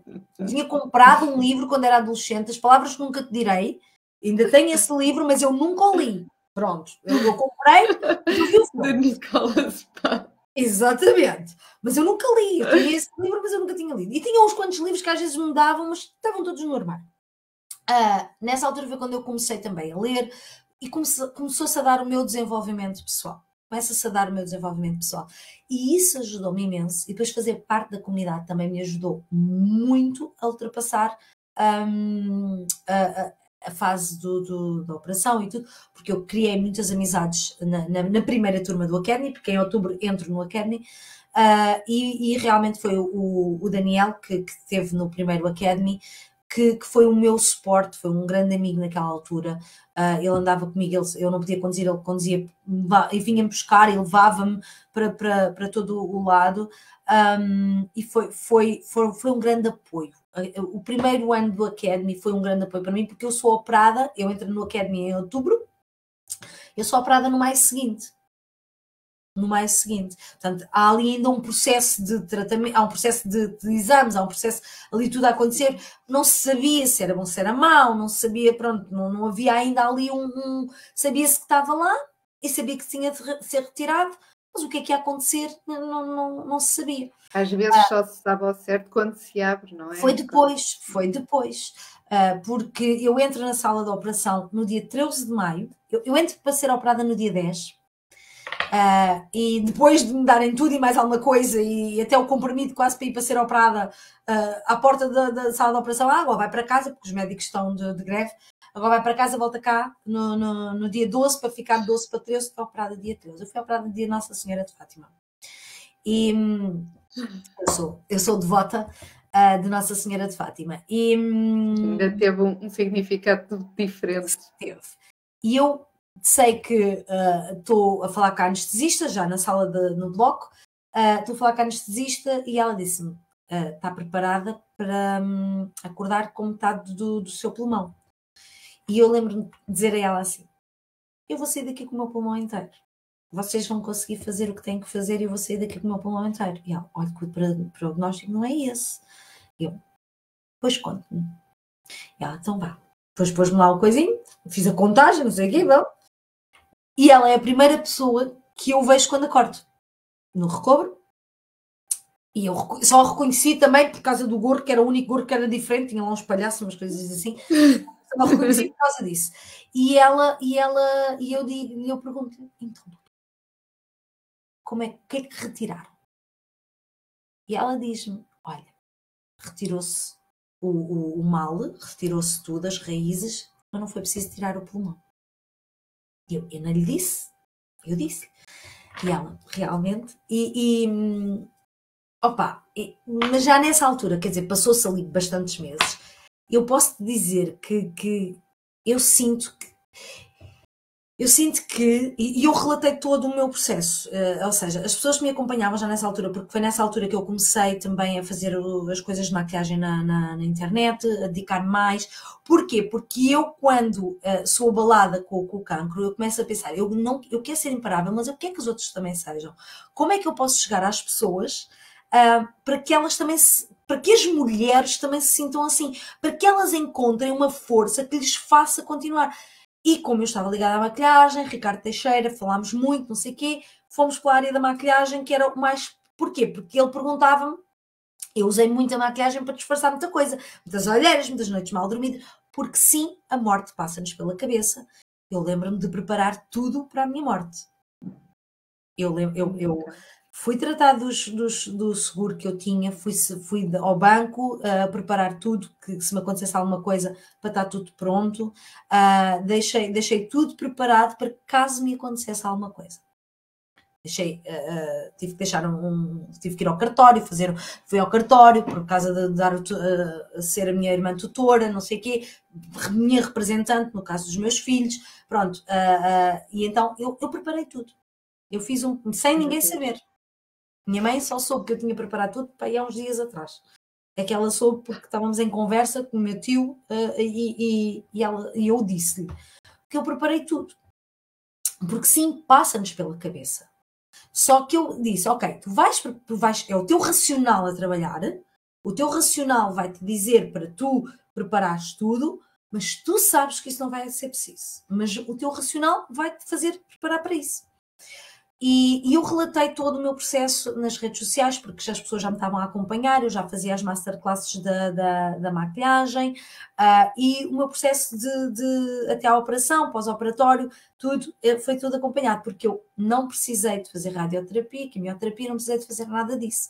Eu, o, o, o médico que depois eh, fez, fez-me aquele acompanhamento inicial, disse-me: Tu és uma no milhão porque tiveste a sorte de ser diagnosticado tipo no início dos inícios. Porque Foi se não para aquela médica ter aqueles olhos, por isso é que eu digo bendita médica, que eu não consigo dizer o nome dela, mas lembro-me sempre dela e, e, e, quando, quando está nas minhas orações é, é, a imagem dela que me vem à cabeça, porque ela viu aquela mancha, porque não era, ela não, nem, nem tinha que ver, ela estava a ver os rins e, o, e a vesícula, aquilo não era uma coisa muito importante acharia qualquer pessoa que olhasse para aquilo. E, e, e, eu tive essa sorte, porque se não fosse naquela altura, porque uma rapariga nova, ah, com cancro no pulmão, meu Deus, é, pá, é, é, é, sempre aquela coisa, ah, não, não é nada, né? Isso, porque dores não havia, não, não, não há sintomas nessa altura, porque só há sintomas quando as uhum. coisas estão mais avançadas. Quando já está grave. E o médico uh, diz-me: Tu és uma no milhão porque realmente uh, tiveste muita sorte, porque quando isso fosse detectado já estava, já estava muito mais avançado e inclusive já podia estar noutras, noutras zonas do corpo. Não estou safa, claro que não, sei perfeitamente que uh, eram células malignas e que pode realmente uh, uh, voltar a aparecer, reincidir. Pode reincidir. Eu tenho plena, mas não vou viver a pensar nisso. Eu recuso-me a viver que eu possa ter células malignas dentro de mim e que isso me vai acontecer. Eu recuso-me. E eu sei que muita gente, eu falo, óbvio, provavelmente devem estar homens a ver, mas eu falo uh, para as mulheres, eu como mulher recuso-me porque eu quero ser imparável. E a única coisa que realmente me vai parar é o dia da minha morte. Porque mais nada me para. Mais nada me para. E, e pronto, e, e dá-se dá essa. Dá-se dá esse, esse histórico todo, ultrapassa-se isso tudo, começa-se a empreender cada vez mais uh, e larguei a estética, porque ainda com isto tudo ainda ia ao salão, mas larguei tudo, passei a, a pasta à minha irmã e desde o Covid eu só trabalho online. Até, até, até fecharem-nos o salão, ainda ia lá fazer, já, já em menos tempo, mas ia. Depois então. Uh, um, Cortaste de vez. Cortei, cortei de vez e, e só faço online. E só faço online. Um, é. e Como é que tu te sentes? Assim, o online veio trazer uma coisa também muito boa, que é podermos chegar a, a, muita gente. A muita gente, a muita gente. Como é que tu te sentes, o impacto que tens trazido na vida de outras mulheres? Porque eu não vou falar ainda agora do que estás a fazer agora, Sim. mas falando da maquilhagem, é, é, é, acaba por ser um miminho. Sim. Eu não estou a usar a maquilhagem como aquele de vou parecer perfeito para esconder as coisas, porque às vezes a gente agarra-se a isso. Mas aquele briozinho que a gente às vezes deve ter, daquele miminho de deixa-me dar aqui este toquezinho, sim, realmente marcar ali a diferençazinha que não é o dia normal de estarmos em casa sim. ou o dia normal de estarmos a, a de fato de treino e não fazer nada. Mas eu acredito que de, houve mulheres na tua vida que passaram por ti, tiveram a sorte de conhecer e de tu teres impactado uma forma delas se olharem e verem outra vez a resgatar ali algo que estava ali dentro. Olha, quando eu, quando eu comecei um, a fazer os diretos de maquilhagem e, e depois as masterclasses e, e, por aí fora, uh, eu não fazia ideia do que é que isso ia surtir. Eu sabia que a maquilhagem nos pode realmente empoderar e pode realmente valorizar-nos e a gente sentir-se bem connosco mesmas. Porque eu digo sempre que a nossa imagem conta muito. Eu odeio olhar ao espelho assim que me levanto da cama, por isso é que não tenho espelhos no quarto. Eu não tenho, literalmente. Nem na casa de banho. Eu não tenho. Porque eu não gosto. Ah, não, não, eu não gosto de olhar. Não gosto porque eu não sou aquilo. Aquilo é aquela que acaba de acordar, que ainda está com a cara da fronha e, e, e, não, não, não aquilo, aquilo tem que ir tudo ao lugar. Até porque a nossa idade já não é propriamente uh, ah, 20 anos em que a gente se levanta e está com aquela pele toda linda e maravilhosa, não é? A pessoa já não é A gente já acorda um bocadinho enregadas. Uh, e eu sinto que é assim, uh, às vezes eu sabia e sempre soube que não é precisa maquilhagem para a gente se sentir bem. Mas eu também sei que para muita gente é preciso haver alguma coisa visível para que nos sentimos, para nós nos sentirmos bem. E a maquilhagem fazia e faz isso. A maquilhagem faz isso. Mas eu não fazia ideia das vidas que eu ia impactar. Eu não fazia ideia. Ainda hoje uh, uh, eu, eu fico surpreendida quando recebo mensagem de alguém que nem comenta as minhas lives ou, ou, que não faz comentários nos meus posts, mas me vem mandar uma mensagem a agradecer uh, porque lhes ajudei de alguma forma. Porque nas minhas lives eu falo de tudo um, e, e, e e eu tenho vindo cada vez a, a empoderar-me mais, então eu falo muito de empoderamento, eu falo muito de valorização, eu falo de reconhecimento, eu falo muito nesse aspecto, vou muito ao íntimo, ao nosso íntimo. E, e isso, uh, um, eu, eu saber que já ajudei alguém só com as minhas palavras, ou com algum truque que eu tenha ensinado, alguma coisa que eu tenha dito para pôr em prática, isso, isso eleva-me isso torna-me imparável. Porque a internet chega a imensa gente. Eu tenho pessoas a seguir-me de, de, de, várias partes do mundo um, e, e é, eu só penso, de outra forma eu nunca chegaria a estas pessoas. Dentro do meu gabinete, eu nunca chegaria a estas pessoas. Eu não ia poder ajudar as mulheres. Homens, desculpem-me, eu posso vos ajudar vocês a sentirem, a, a porem as vossas mulheres mais bonitas. Mas eu sou, eu, a, minha, a minha, o meu propósito tem mesmo a ver com mulheres. E eu tenho um homem, meu filho é um homem, não é? Pronto. Mas, uh, mas o meu propósito tem mesmo a ver, e não tem nada a ver com feminismo, não tem nada a ver com nada disso, ok? Não. Sentes que podes fazer diferença naquelas mulheres, pronto. Porque nós, a, a mulher, aquilo que eu sinto é que nós mulheres temos o peso do mundo às costas. Porque somos formatadas para. Porque é assim, somos formatadas para. Tu vais crescer, vais ser alguém, mas não te esqueças que vais ser esposa, que tens de cuidar da casa, vais ter que ser a melhor mãe do mundo, vais ter que, que, cuidar do teu marido da melhor maneira possível, vais ter que fazer todo, tudo, faz isto, faz aquilo, faz, deve, deve, deve, deve, deve. E é assim que nós somos formatadas. Porque é assim que nos vêm a dizer desde pequenas. Uh, eu já não digo isto à minha filha, né? Minha filha já leva uma, a minha filha já leva uma dela diferente. Uh, uh, e, e, e aquilo que eu vejo é que somos muito propensas a que estas coisas que me aconteceram na vida aconteçam. Agora, eu não estou a dizer que o que eu, o que eu falo ou o que eu digo vai fazer com que a pessoa tenha uma vida cor-de-rosa. Tipo, não. Mas se aquilo que eu falo, aquilo que eu digo, num momento de um problema, num momento de alguma coisa que não esteja a correr bem, puder ajudar a pessoa a se lembrar e dizer, ok, eu vou fazer isto que eu ouvi a Kátia, eu vou, hoje estou mais em baixo, vou-me maquilhar, porque ela diz que se eu me maquilhar e olhar-me ao espelho e sorrir, eu vou me sentir melhor. E depois virem-me dizer que sim, que isso acontece com elas, é, é para mim é, é, é, é ouro sobre azul. É ouro sobre azul. É ouro sobre azul. É e hoje em dia não só, e hoje em dia não só com a maquilhagem, mesmo pessoas que já implantam nos seus negócios algumas dicas que eu dou e depois me vêm a mandar mensagem a dizer Cátia, eu consegui fazer isto, eu, eu ganhei a viagem da minha empresa por causa das dicas que tu me destes, não sei o que, não sei o que. Isso para mim a, a, é, é o reconhecimento das mulheres. É elas serem valorizadas já, pelo que fazem. Já é ainda para além, é o outro lado da transformação. É o outro é lado da transformação ainda a consequência a gente se transformar somos sempre nós primeiro.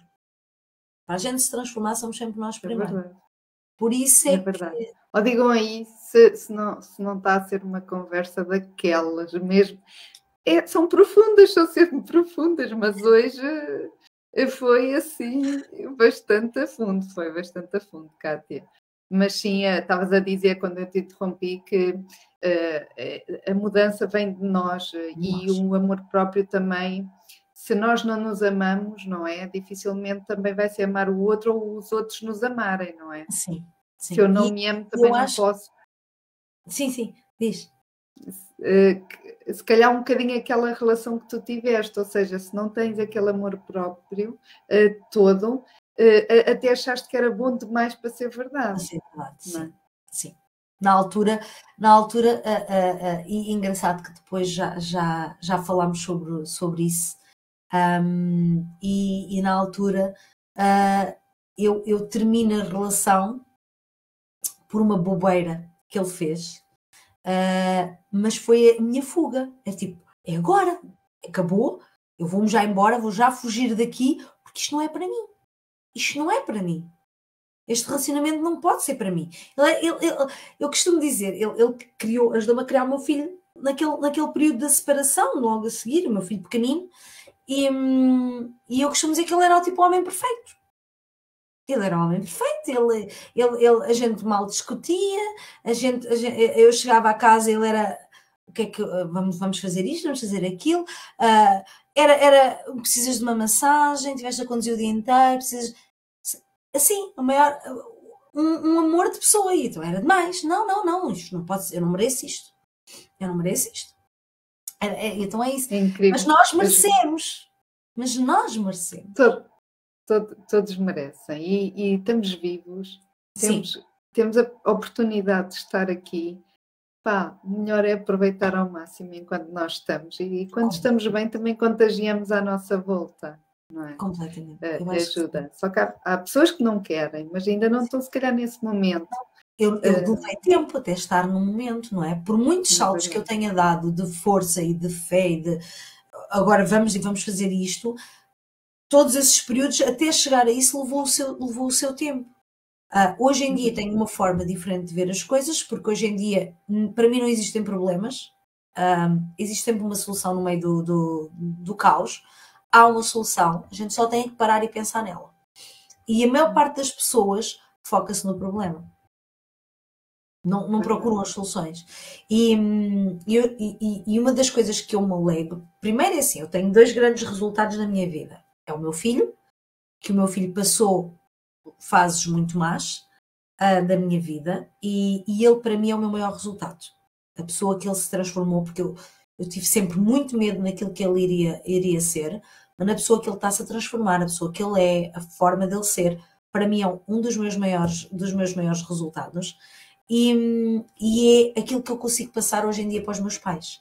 Ainda muito céticos, porque isto de, de viver do online é estranho, um, mas ainda muito céticos, mas com um apoio incondicional. Vou explicar. Saúde! As minhas alergias, pá, de vez em quando aparece aqui. Um, e a, e a, a, a, evolução que eu vejo dos meus pais do início de, dois, de 2018, praticamente 2017, 2018, para agora, é uma evolução enorme. E eu sei que isso é o resultado daquilo que eu tenho passado para eles. Porque quando eles vêm com um problema, eu arranjo uma solução. Podem não estar hum. contentes com a solução que eu arranjo, mas que é uma solução, é. Mas eu arranjo. E então, é e isto para mim, isto para mim é, é hum, ok, estás no caminho certo. Estás a fazer. Tu, tu, eu acredito que tu às vezes até digas assim: Fogo. A Cátia há uns anos atrás iria dizer outra coisa completamente diferente do que esta Cátia hoje, não é? Quando, quando, há aquele, quando há aquela altura em que diz, o que é que tu dirias ao teu eu de, de, de dos 20 anos, ao teu eu? De... Eu assim, Deus te livre. Eu tinha tanto para lhe dizer que ela nem sabia para onde é que eu ia responder. Ela já chega, para de dar porrada. Completamente, mas abraço-a e está lá, foi o que teve que ser. É, ela fez é parte. Por isso é que eu costumo dizer, eu sou muito bem resolvida e, e acho que as, as, as, maiores mágoas que uma pessoa pode ter e que, que travam uma pessoa é não perdoar o passado e não saber lidar com aquilo que lhes aconteceu. Tudo o que nós passamos, nós, nós passamos por alguma razão. Uh, boa ou má não interessa, mas nós passamos por alguma razão. E e tínhamos que passar. Se não fosse daquela maneira, ia ser de outra. E tínhamos que, mas tínhamos que passar. E nós, hoje, para já é assim. Não vale a pena remoer no passado, porque ele não vai interferir no teu futuro. Agora, o teu passado pode te ajudar a evoluir no teu futuro. Porque se tu pensares que aquilo não correu bem naquela altura, tu vais pensar que não vais fazer o mesmo agora para poderes evoluir para a frente. E então aquilo que eu trago do meu passado, de tudo aquilo que me aconteceu, da depressão, de, de, de, e hoje em dia lido com uma depressão cá em casa, porque a minha mãe tem depressão crónica e não tem sido, não tem sido nada fácil lidar, um, mas, mas há formas, há, há, ou seja, eu sei como falar para ela. Aquilo que ela não soube na altura fazer uh, uh, comigo, porque infelizmente não, não, não sabia, não tinha ferramentas para isso, eu hoje sei como lidar e sei o que fazer na hora uh, que ela possa estar um bocadinho pior. Porque eu, eu aqui há uns, uns dias atrás, só, só para eu acredito, eu, eu acredito que não é fácil porque as pessoas às vezes querem ajudar, mas não sabem as palavras corretas para fazer. Sim. Eu aqui há uns dias atrás estava a falar com uma amiga minha, uma pessoa que eu considero amiga, uh, que também está a passar por uma fase uh, complicada da vida dela, passou por uma fase complicada da vida dela e hum, deu-se o culminar daquela fase.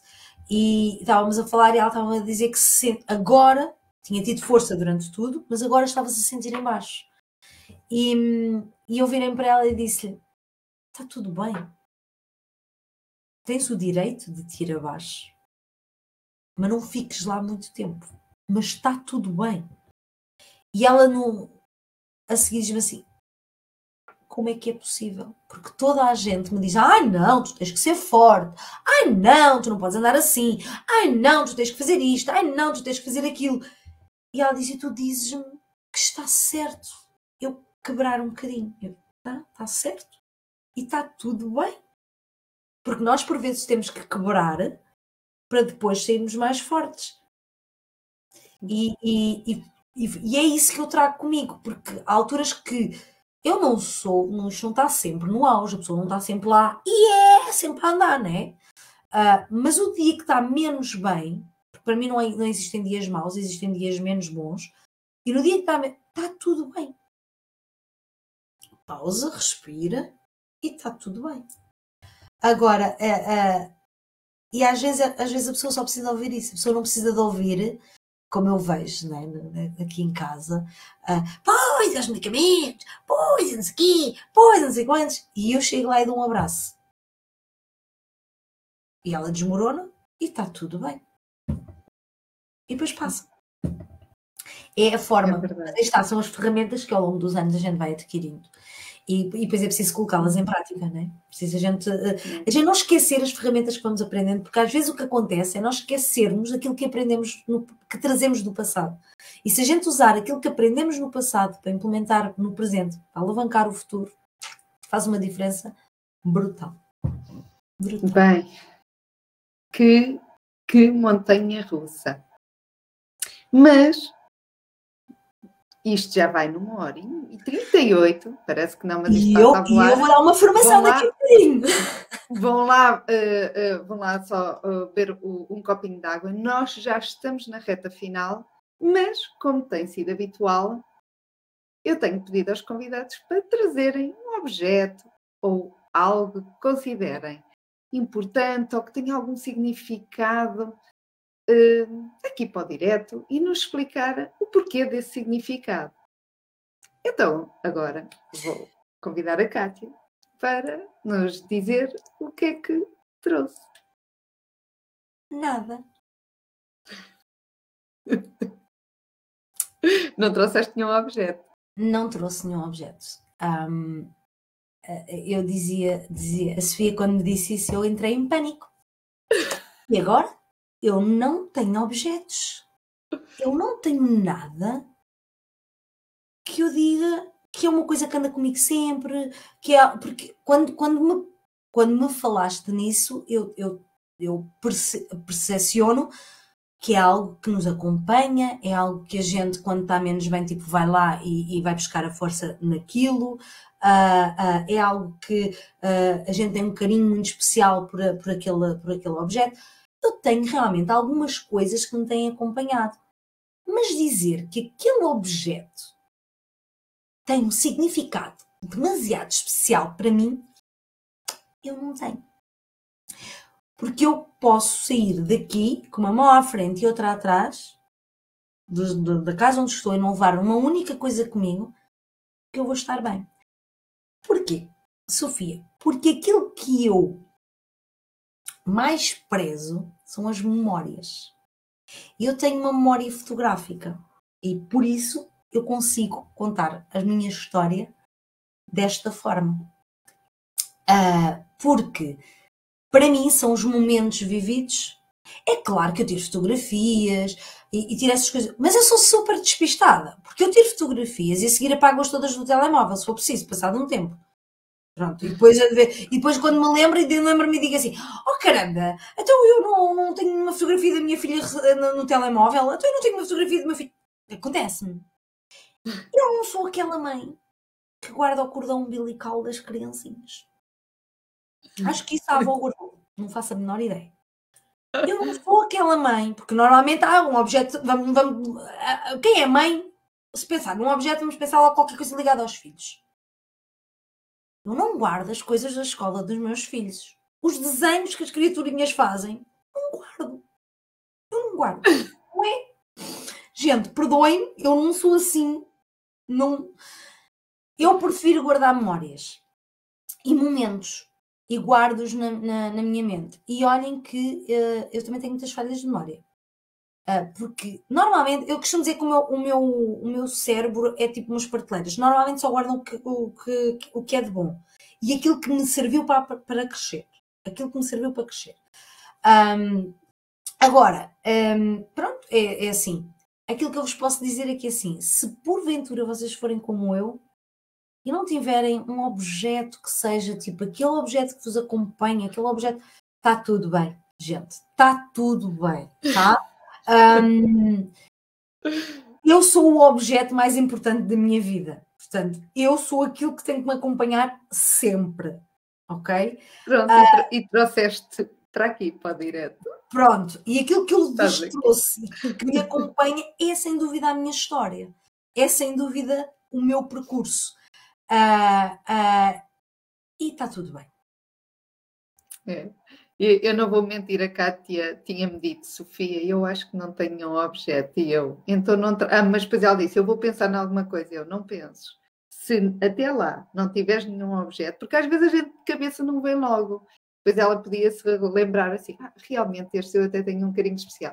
Mas eu disse, não quer saber se vais arranjar ou não, mas não arranjes de propósito um para teres aqui no direto, porque isso até vai ser bom para mostrar que as coisas também são diferentes, as pessoas são diferentes, têm maneiras diferentes de ver as coisas e não faria sentido a Kátia não ser ela ah, aqui.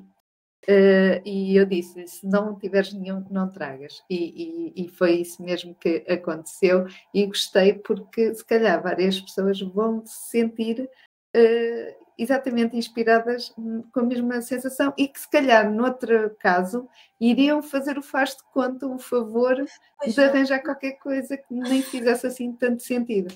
Eh, por isso, obrigada pela sinceridade, porque às vezes isso custa tanto nestas coisas do digital, do expor, do hoje em dia não se pode dizer nada, temos de estar a fingir que sempre está tudo bem, porque para não nos mostrar vulneráveis, e porque depois os outros vão nos pisar oh. e que isto e que aquilo é um desgaste pessoal enorme estarmos sempre a pensar em tudo e mais alguma coisa que pode acontecer e às vezes é sofrer por antecipação e não vai acontecer nada daquilo.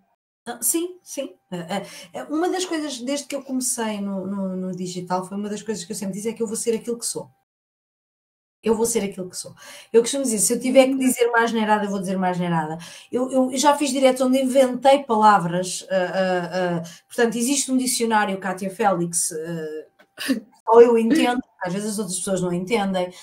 tu és muito despatraída dos teus diretos, que eu já assisti a diretos teus, estás ali à vontade, às vezes a ver o teu cafezinho.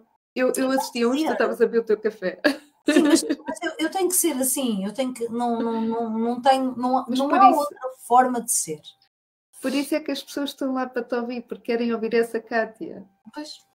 Eu acho que sim, estão acho que, isso que é, é uma das coisas ti. que conecta. Uh, e depois eu tenho pessoas. É assim, quem vê os meus diretos pode achar que eu sou assim muito extrovertida. Eu tenho, eu tenho cenas assim. Mas eu também, se entrar num sítio com muita gente, se for preciso só dão por mim passado algum tempo. Porque eu, eu, também consigo passar um bocadinho despercebida, que é para, para. Porque não sou assim tão extrovertida. Uh, tenho um QB de, extro, de, de extrovertida. E, e, um, e às vezes as pessoas, ou depois começarem a falar comigo, é, realmente tu és tal e qual aquilo que apresentas na. Não, eu, assim, não, eu não consigo ser diferente, eu não, não tem como. Eu, não, aquela história do fake it until you make it. Um, sim, ok. Eu concordo até certo ponto. Mas fake it what? fake it what? Não vais, não vais fingir. Quando é o fingir, finge até ser, não é mudar a pessoa que nós somos. Não é mudar a pessoa que nós somos. É sermos o que somos, é sermos o que somos mas se calhar num, num, grau mais elevado que é onde a gente quer, onde é que a gente quer chegar. Eu quero sempre ser esta Kátia. Eu quero sempre ser esta Kátia que se for preciso estar no, no, no, no meio de uma piscina e faz um direto e está tudo bem. Um, que, que, que, se tiver que inventar uma palavra do dicionário Kátia Félix, está tudo bem. Um, oh, tudo, e está tudo bem. esta Cátia tu, é uma forma também, é, é uma forma também de contagiar as outras pessoas com esse teu lado. E, e isso é bom. Kátia, muito, muito obrigada. E eu, obrigada. antes de desligar, porque uh, já uh, a gente fala pelos cotovelos, pronto, já, já, já sabíamos, a Cátia avisou-me logo, eu falo, gosto muito de falar, e eu, pronto, então junta-se a fome com a vontade de comer, maravilha. Uh, obrigada a quem esteve aqui e que vai estar ainda diferido. Muito obrigada. Isto sem vocês, já sabem, não é a mesma coisa. E, é, e são histórias sempre que inspiram e contagiam. E fica lá sempre qualquer coisinha. E eu sei que sim. Uh, Kátia, antes de desligar e antes de, de desejar uma ótima continuação de semana, diz-me só uma palavra, uma palavra não, uma frase ou algo que tu possas dizer um, há alguém que uh, esteja a passar um momento, se calhar, menos bom, ou, tendo em conta o, o caulo que tu já tens, não é? Já tens assim bastante. O que é que a pessoa, se calhar um atalho, o que é que a pessoa, porque a pessoa pode não estar ainda a achar que é, mas o que é que tu podes dizer àquela pessoa que, que possa fazer um bocadinho a diferença ou levá-la a pensar ou a questionar alguma coisa que se calhar está a precisar de ouvir? Olha, hum, eu vou dizer duas coisas. A primeira é que hum, uma das coisas que todos nós devemos de, de, de ter em atenção e se ainda não sabes que estás a passar esse momento, é todos os dias quando meter os pés fora da cama, uh, perguntar ao que é que tu és grata. Porque se houver um dia que tu não consigas dizer que és grata por alguma coisa, é porque alguma coisa não está bem. Um, e, e, é algo que eu faço todos os dias. É, é, é algo que ainda eu pergunto, eu tenho várias perguntas que faço a mim mesma de manhã, eu costumo dizer que tenho a, a reunião Me, Myself and I, uh, mas é algo que eu acho que se a pessoa não conseguir agradecer por alguma coisa num dia assim que acorda, é porque já não está bem. E se não estiveres bem, eu, eu vou dar o meu exemplo, foi muito mais fácil para mim falar com alguém de fora do que falar com alguém de dentro. Porque normalmente as pessoas de dentro, ou os nossos, as nossas amigas, aquelas pessoas que a gente sente que são nossas amigas, nós temos muita dificuldade em falar com elas. Porque eu não sei, talvez seja aquele receio de, de mostrarmos que somos fracas ou, ou algo assim. E às vezes falar com uma completa estranha, uma pessoa que não conheces de lado nenhum, torna-se muito mais fácil. E às vezes não precisa de ser um psicólogo ou um psiquiatra isso pode ser para uma outra, uh, para uma, para uma outra fase. Mas às vezes a gente não precisa disso. Às vezes nós só não estamos a ver a clareza ao fundo do túnel. E às vezes falar com alguém de fora ajuda-te a ver essa clareza. Mas para mim, sem sombra de dúvida, é se não souberes o que é que tu és grata, é sinal que alguma coisa não está bem. E a segunda, eu vou dizer uma frase que não é minha, e que eu a tatuei no meu corpo, porque para mim faz todo o sentido. Uh, é, é, uma frase do, do, do Ricardo. Uh, é impossível vencer alguém que não desiste. Portanto, mesmo nos momentos que possam ser menos bons, se tu não desistires, é impossível que alguém te vença. Tu vais sempre sair vitoriosa. E é uma das frases. Não sabia que tinhas tatuado essa frase. Tenho, tenho tatuado aqui na, na, nas costas. Um, e, e, é sem dúvida uma frase que, quando alguma coisa. Imagina que eu estou aqui, alguma coisa não está a correr bem. Eu, esta frase eu tenho que dizer: é impossível vencer alguém que não desiste. Porque só vai caber a mim desistir ou não. E mesmo que eu esteja mal, mesmo que eu esteja no poço, continua a ser uma opção minha desistir ou não. E houve alturas que eu quis desistir. E se eu tivesse desistido, eu não tinha vivido a vida fantástica que estou a viver.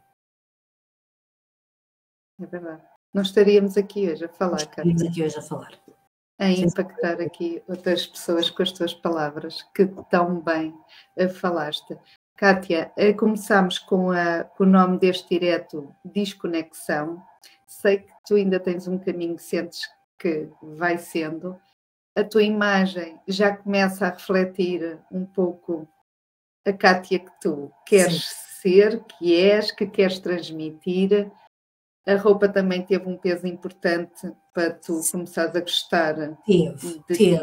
teve. Eu e posso estar alinhada te, contigo. Eu posso te dizer que hum, até há pouco tempo atrás qualquer coisa servia. Qualquer trapo servia. Não, não interessava o que é que era. Ias à loja, qualquer coisa, desde que servisse, se entrava em mim, estava bom. E, e, e hoje em dia não é assim. Hoje em dia não, não, não tem nada a ver.